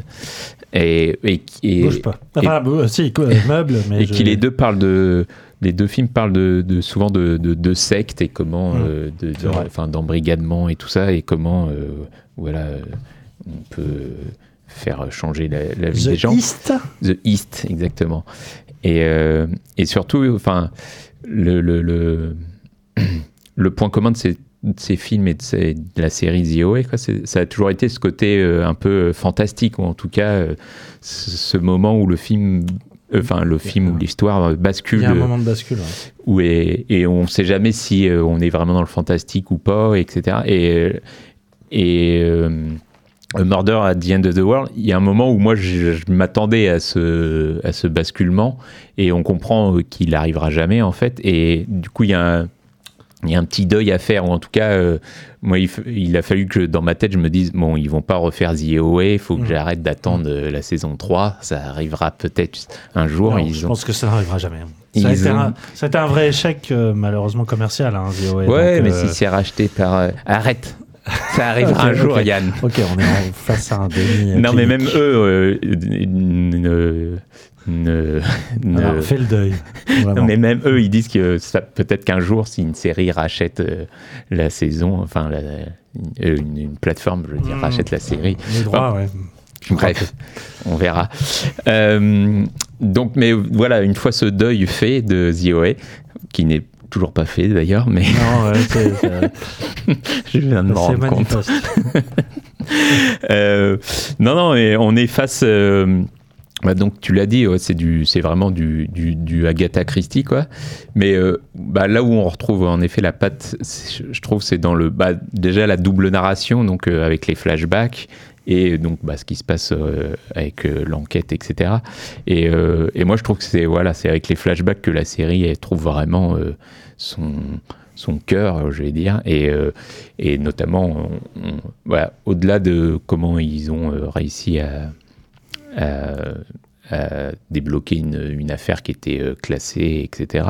Je trouve que c'est l'histoire d'amour entre les deux qui est- que je trouve. Oui, c'est vrai que je l'ai pas, je l'ai pas je dit en préambule, mais euh, euh, effectivement, ces enquêtes, elle les a fait au contact, voilà, d'un, au départ d'un passionné comme elle euh, de ce genre de cold case, euh, qui, lui-même brillait d'une certaine, d'un certain génie à, voilà, à remonter le, fil du temps. Ils sont devenus amants, euh, voilà. Euh, et alors, surtout le, le- le- le twist hein, dans la série, c'est qu'en fait, celui qui meurt, c'est lui. Déjà, Ben- ils se retrouvent, euh, ils, se, ah, ils se sont pas vus pendant des années, on comprendra pourquoi après, mais ils se retrouvent donc dans le même endroit. Euh, ils ont été convoqués euh, par le milliardaire. Et donc, c'est lui qui, euh, c'est lui qui est assassiné, hein, donc Ça, c'est euh, le- à la fin du premier épisode. C'est le premier meurtre, parce Ouais. qu'il y en a. Oui, oui, c'est vrai qu'il y en a Il y en aura d'autres ensuite, mais euh, oui, oui, tout, tout débute là-dessus. Et du coup, voilà, il y a ce drame où elle retrouve son amour perdu parce que on comprend que il se, enfin, du jour au lendemain, lui est parti en fait. Il avait des problèmes d'addiction. Elle aussi, elle en a un peu parce que, enfin, lui finit par comprendre qu'elle est complètement accro à ses enquêtes irrésolues et qu'elle est prête à, à tout pour, pour, pour les résoudre. Lui, on comprend que peut-être pas forcément et que bah, du coup, il part un peu du jour au lendemain et tout ça. Et je trouve qu'il y a des choses très belles, mais dans le- leur rencontre est magnifique, je trouve. Et, et surtout, la réalisation, et enfin, je la trouve. euh, euh, vraiment euh, sublime quoi et C'est d'une sophistication. faut Ouais, il y a des pas plans perdu en route hein, depuis années, hein. c'est ça, il y a des plans qui sont, euh, bah, que ce soit le présent ou le flashback, qui sont à peu près similaires, quoi, mais dans deux environnements différents. On est bah, dans la neige dans le présent, et le passé, c'est plus un univers un peu aride, presque désertique, là où euh, ils, essaient de résoudre leur enquête. Et, euh, et voilà, je trouve qu'il y a un contraste qui, euh, qui marche super bien et que la mise en scène met euh, magnifiquement en valeur. Et, voilà, et après, bah, tu as toute l'enquête à la Agatha Christie que je l'ai trouvée assez passionnante. Il n'y a rien qui, qui dépasse, mais euh, c'est, on, a, enfin, on a envie de suivre, et je trouve la résolution, Ah pour oui. le coup, euh, Ah ça- elle élève encore plus la série. Enfin, c'est parfait, je trouve, de la manière dont c'est amené, le, bah, le, le- le twist qu'il y a, ou en tout cas le- la résolution du, du Whodunit, hein, qui, Mm. qui a fait le coup, qui est, euh, qui est, qui est très qui est très réussi, je trouve, et qui, euh, bah, et qui aussi, enfin, montre que la série parle aussi de, bah, de tout ce qui est euh, bah, Technologie. la, la technologie, voilà, et, euh, et l'IA notamment, et, euh, et aussi, euh, enfin, il y a toute, toute une, un truc sur ces riches qui se réunissent dans un endroit et qui pensent pouvoir résoudre les problèmes du monde alors qu'ils en créent peut-être d'autres en, en essayant de trouver des solutions. Et, et voilà, et je trouve ça, je trouve ça très réussi, quoi. Oui, je, je te, je te rejoins tout à fait. Moi, j'avoue, j'ai j'ai eu. euh, c'est pas une question de deuil au début de ça sera The OS, ça sera pas The OS, c'est ça sera pas aussi ambitieux que The OS. C'est vraiment cette Oui. sensation que j'ai eue au départ, surtout sur la partie, on va dire, présente euh, du, euh, du, du, du Cluedo de l'enquête où euh, je me suis dit, ah mince, est-ce qu'ils font pas un truc très à la mode, tu vois, depuis Knives, Knives Out, Oui, Glass Onion. C'est un truc qui pullule sur Netflix et comme ils ont été sanctionnés par Netflix d'avoir fait un truc tellement euh, tellement à part, tellement radical que du coup ils se remettent un peu dans le chemin de la rentabilité. Bon, voilà le polar, euh, le polar huilé à la à Agatha Christie, c'est c'est ça quand même. euh, bon, ça a quelques années et moi c'est pas ce qui me passionne. Euh, moi, je m'intéressais énormément plus à la vision du couple et notamment dans les, dans les, les parties passées. Je me suis raccroché à ça. Et, et non seulement cette partie-là, et comme tu l'as dit, je ne vais, pas- je pas- je pas te paraphraser, c'est absolument magnifique. Euh, bah, je suis assez, euh, assez bluffé par la capacité du couple à, à savoir quand même respecter le genre dans lequel ils évoluent. C'est-à-dire que c'est pas des petits malins qui disent euh, Ok, tout le monde a fait des polars euh, de manière classique, euh, nous on va vous faire. Non, c'est c'est vraiment fait avec toutes les, les codes du genre. Mm. Mais il y a un moment, il y a leurs pattes, quoi. Il y a, bah déjà, il y a, y un choix de cadre. Ce, ce lieu en Islande, là, cette espèce de forteresse, à la fois ultra, enfin, ultra euh, cinégénique, télégénique. Enfin, c'est espèce de palais de verre en surface. Après, il y a un bunker euh, souterrain, mais le, leur chambre, euh, qui est donc euh, euh, s- euh, soumis aux lois de cette hôte virtuelle. Donc c'est l'IA, c'est pas juste une Alexa qui te répond, c'est elle est dans ton oreille, c'est comme si elle était dans ta tête et elle s'incarne euh, de manière visuelle. C'est un avatar, euh, un avatar masculin. Et il y a vraiment proche, un peu ce qu'avait fait euh, Spike Jones avec Earth. Enfin, c'est Mhm. proche de la conversation, quoi. Oui, et euh, il y, a, il y a- il y a ce côté déjà à la fois très euh, très au fait de, de l'évolution possible des IA. C'est pas c'est pas des, des, des, des vieux cons qui regardent les trucs de milléniaux. C'est vraiment un truc qui s'inscrit dans la dans le présent et qui est, qui est fait euh, avec euh, belle, belle acuité. Euh, et surtout, enfin, je veux dire, c'est pas ZOE, et tant mieux, parce que ils arrivent à créer des moments de, de, de véritable suspense, même des moments presque de, de jumpscare. Il y a un moment où, où, euh, ma compagne, on a vraiment sauté Ouais. euh, à partir d'un simple écran de surveillance. C'est c'est- c'est Ouais. ça qui est génial, quoi. C'est qu'ils jouent aussi avec les régimes d'image entre la, la vidéosurveillance, euh, le, il y a des, des cinémas, euh, du cinéma qui est un peu recréé à l'intérieur de la série. Enfin bref, il y, a, il y a- il y a ce jeu avec les formats. Et puis il y a cette résolution finale où pour moi c'est toujours le truc le plus casse-gueule d'un Whodunit et tout ça, c'est que là où euh, Hitchcock avait tout compris en disant que c'était le, le fameux MacGuffin, c'était un leurre et qu'au final on s'en foutait de la résolution, nous ce qui nous intéressait c'était le- c'était c'est tout ce qui était l'arrivée à la destination. Au revoir. À bientôt. Non, la, la destination, elle est, elle est inattendue. Moi, elle m'a vraiment surpris. Elle m'a vraiment ému. Et elle m'a passionné parce que euh, elle te met face à ah oui, en fait, euh, si on laisse faire une IA, ok, d'accord, ok, ça peut faire ça. Très bien. Euh, pardon, je, je, je, m'arrête là parce que limite c'est en dire trop. Mais en, en tout cas, euh, il y a un vrai amour du genre de base. Et euh, je trouve que le, le couple s'épanouit à travers son couple fictif, Ouais.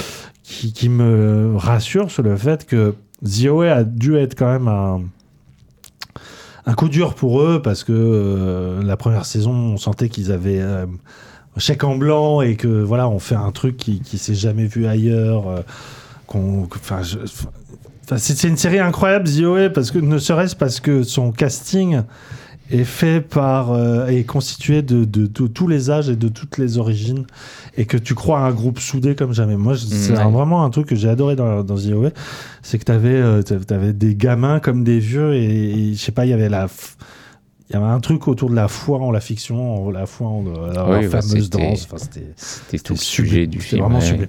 Euh, et chose qui, euh, on sentait que dans la saison 2, voilà, euh, il- euh, c'était peut-être moins. Enfin, on sent peut-être qu'eux-mêmes savaient que ça allait s'arrêter. Et du coup, il y avait un sentiment presque avorté. hein, la. Moi, je- moi, c'est ce que j'ai Ouais. à Non, parce qu'ils ils avaient vraiment prévu. euh, bah, ils, ont tout écrit, je crois, et ils avaient prévu cinq séries, euh, cinq saisons, Ouais. pardon. Mm. Et enfin, la fin de la saison 2 est l'amener quand même vers d'autres choses. Oui, oui, non, mais oui.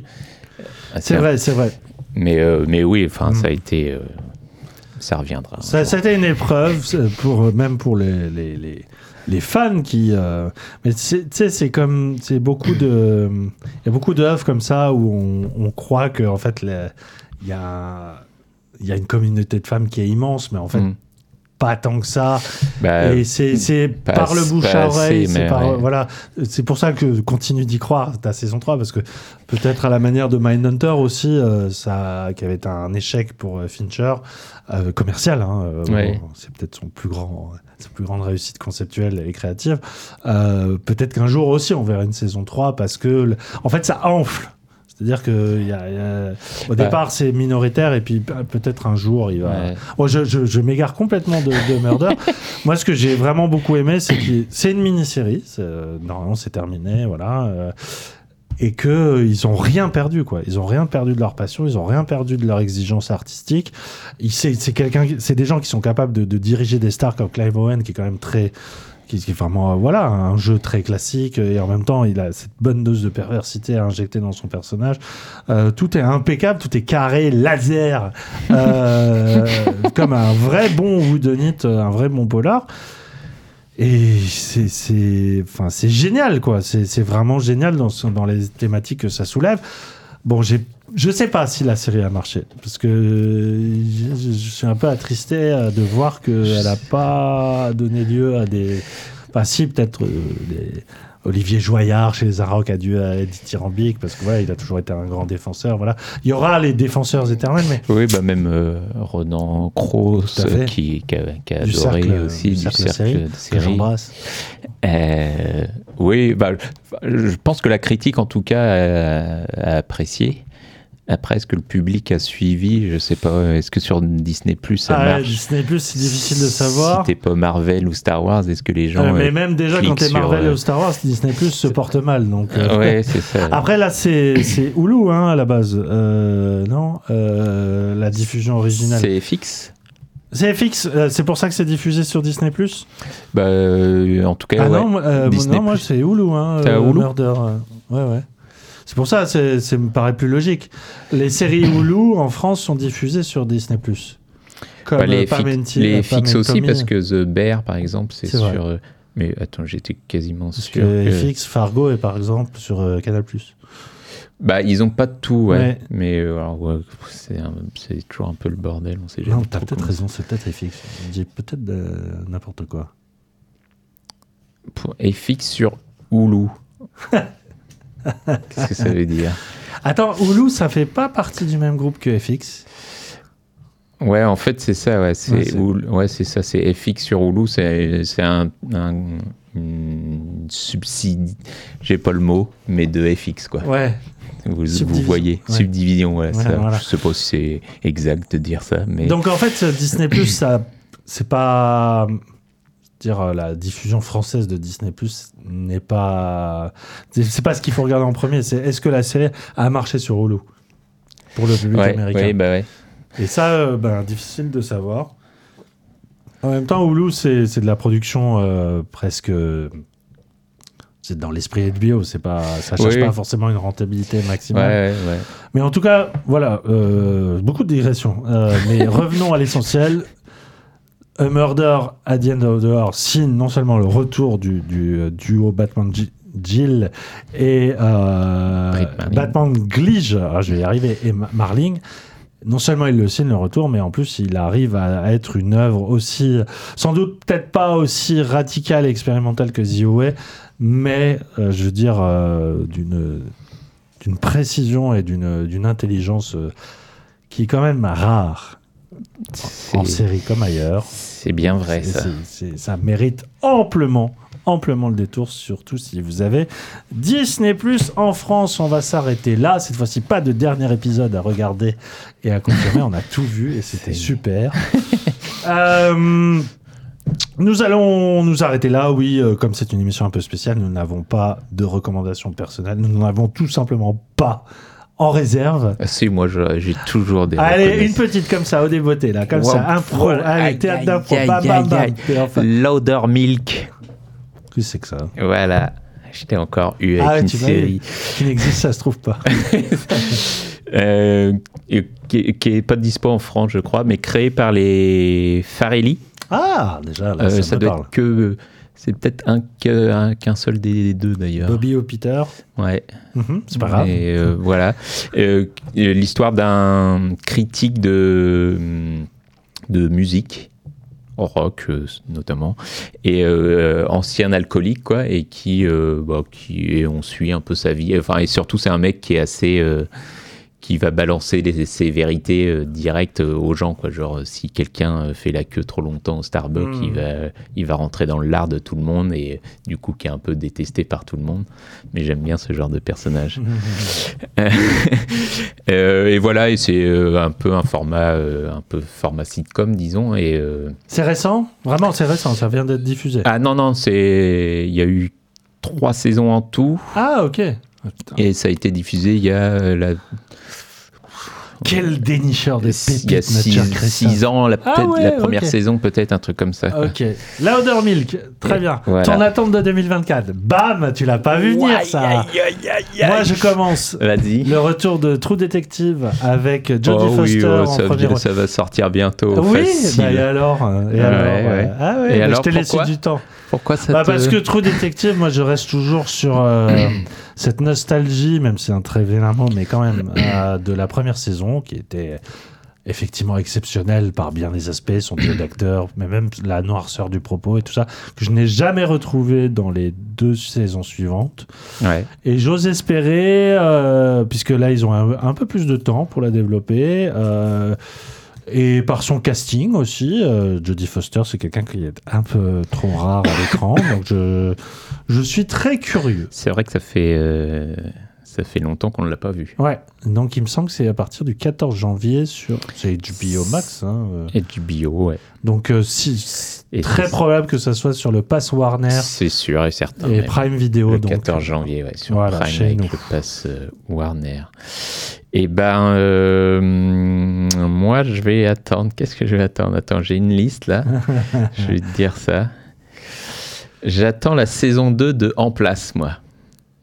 Ah Tu ouais. te souviens? Oui oui. Bon, c'est pas celle que j'attends le plus. hein. Jean-Pascal Zadi? Exactement, ouais. Mm. Et j'ai vu le. Il a fait un petit teaser. Oui, c'était très drôle pour les vœux du président. C'était ouais. euh, c'était assez drôle. Non, euh, il y, a, pff, il y, a, bah, il y a Walking Dead qui revient pour la énième fois. Bon, arrêtons avec ça. Avec, mais bon, il y a Rick. J'ai envie de D'ailleurs, on n'a même pas revoir Rick. parlé de Daryl. euh, Euh, je l'ai à pas Paris. vu.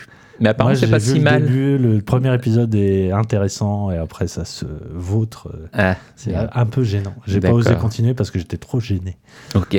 pour elle. mais euh, ouais, non, sinon, bah, House of Dragon saison 2, malgré tout. Oui. Mais euh, je sais pas si ça sortira cette année. Il y a la série Alien de. Il y a beaucoup là. Euh, Moi, je m'attendais à vraiment un truc, tu vois, qui te fait Bah non, pas bah, dormir la bah, nuit. Il y a quoi. rien de, de, de, de précis. Non, je pense que c'est trop détective aussi. Enfin. Après, j'ai un petit peu peur parce qu'il n'y a plus euh, Oui. le showrunner. Ouais, ouais.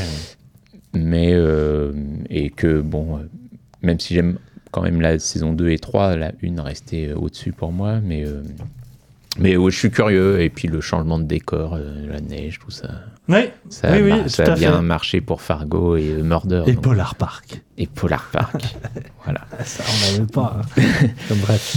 Donc, euh, bah, je pense qu'on en parlera euh, Tout à fait. le prochain podcast de Trop Détective. Évidemment. Hein. On essaie de se retrouver donc le. On va aller dans un. dans- autour du mois de février. Voilà. Pour Oui. rester large. Euh, ça. Au début, à la fin, au milieu, on verra. On verra Mais on... ce qui sort. Quoi. Maintenant, on est, on est rodé, tu vois, quand on, notre monteur nous lâche pas à la dernière. Ah non J'ai failli vendre le. Non, non, non, non. on embrasse notre monteur, notre cher Kevin, Kevin Sicurel, alias Moguri, qui fait un travail de titan euh, pour nous rendre intelligibles et aimables à l'oreille. En tout cas, merci mon cher Christophe d'avoir repris le flambeau de cette année. Enfin, on a repris le flambeau à deux, mais oui, euh, bien ouais, sûr. tu vois l'idée. Ouais, Tu vois l'idée. je prends. Encore bonne année à toutes et à tous. On se retrouve dans un mois pour de nouvelles séries. À bientôt. Ciao.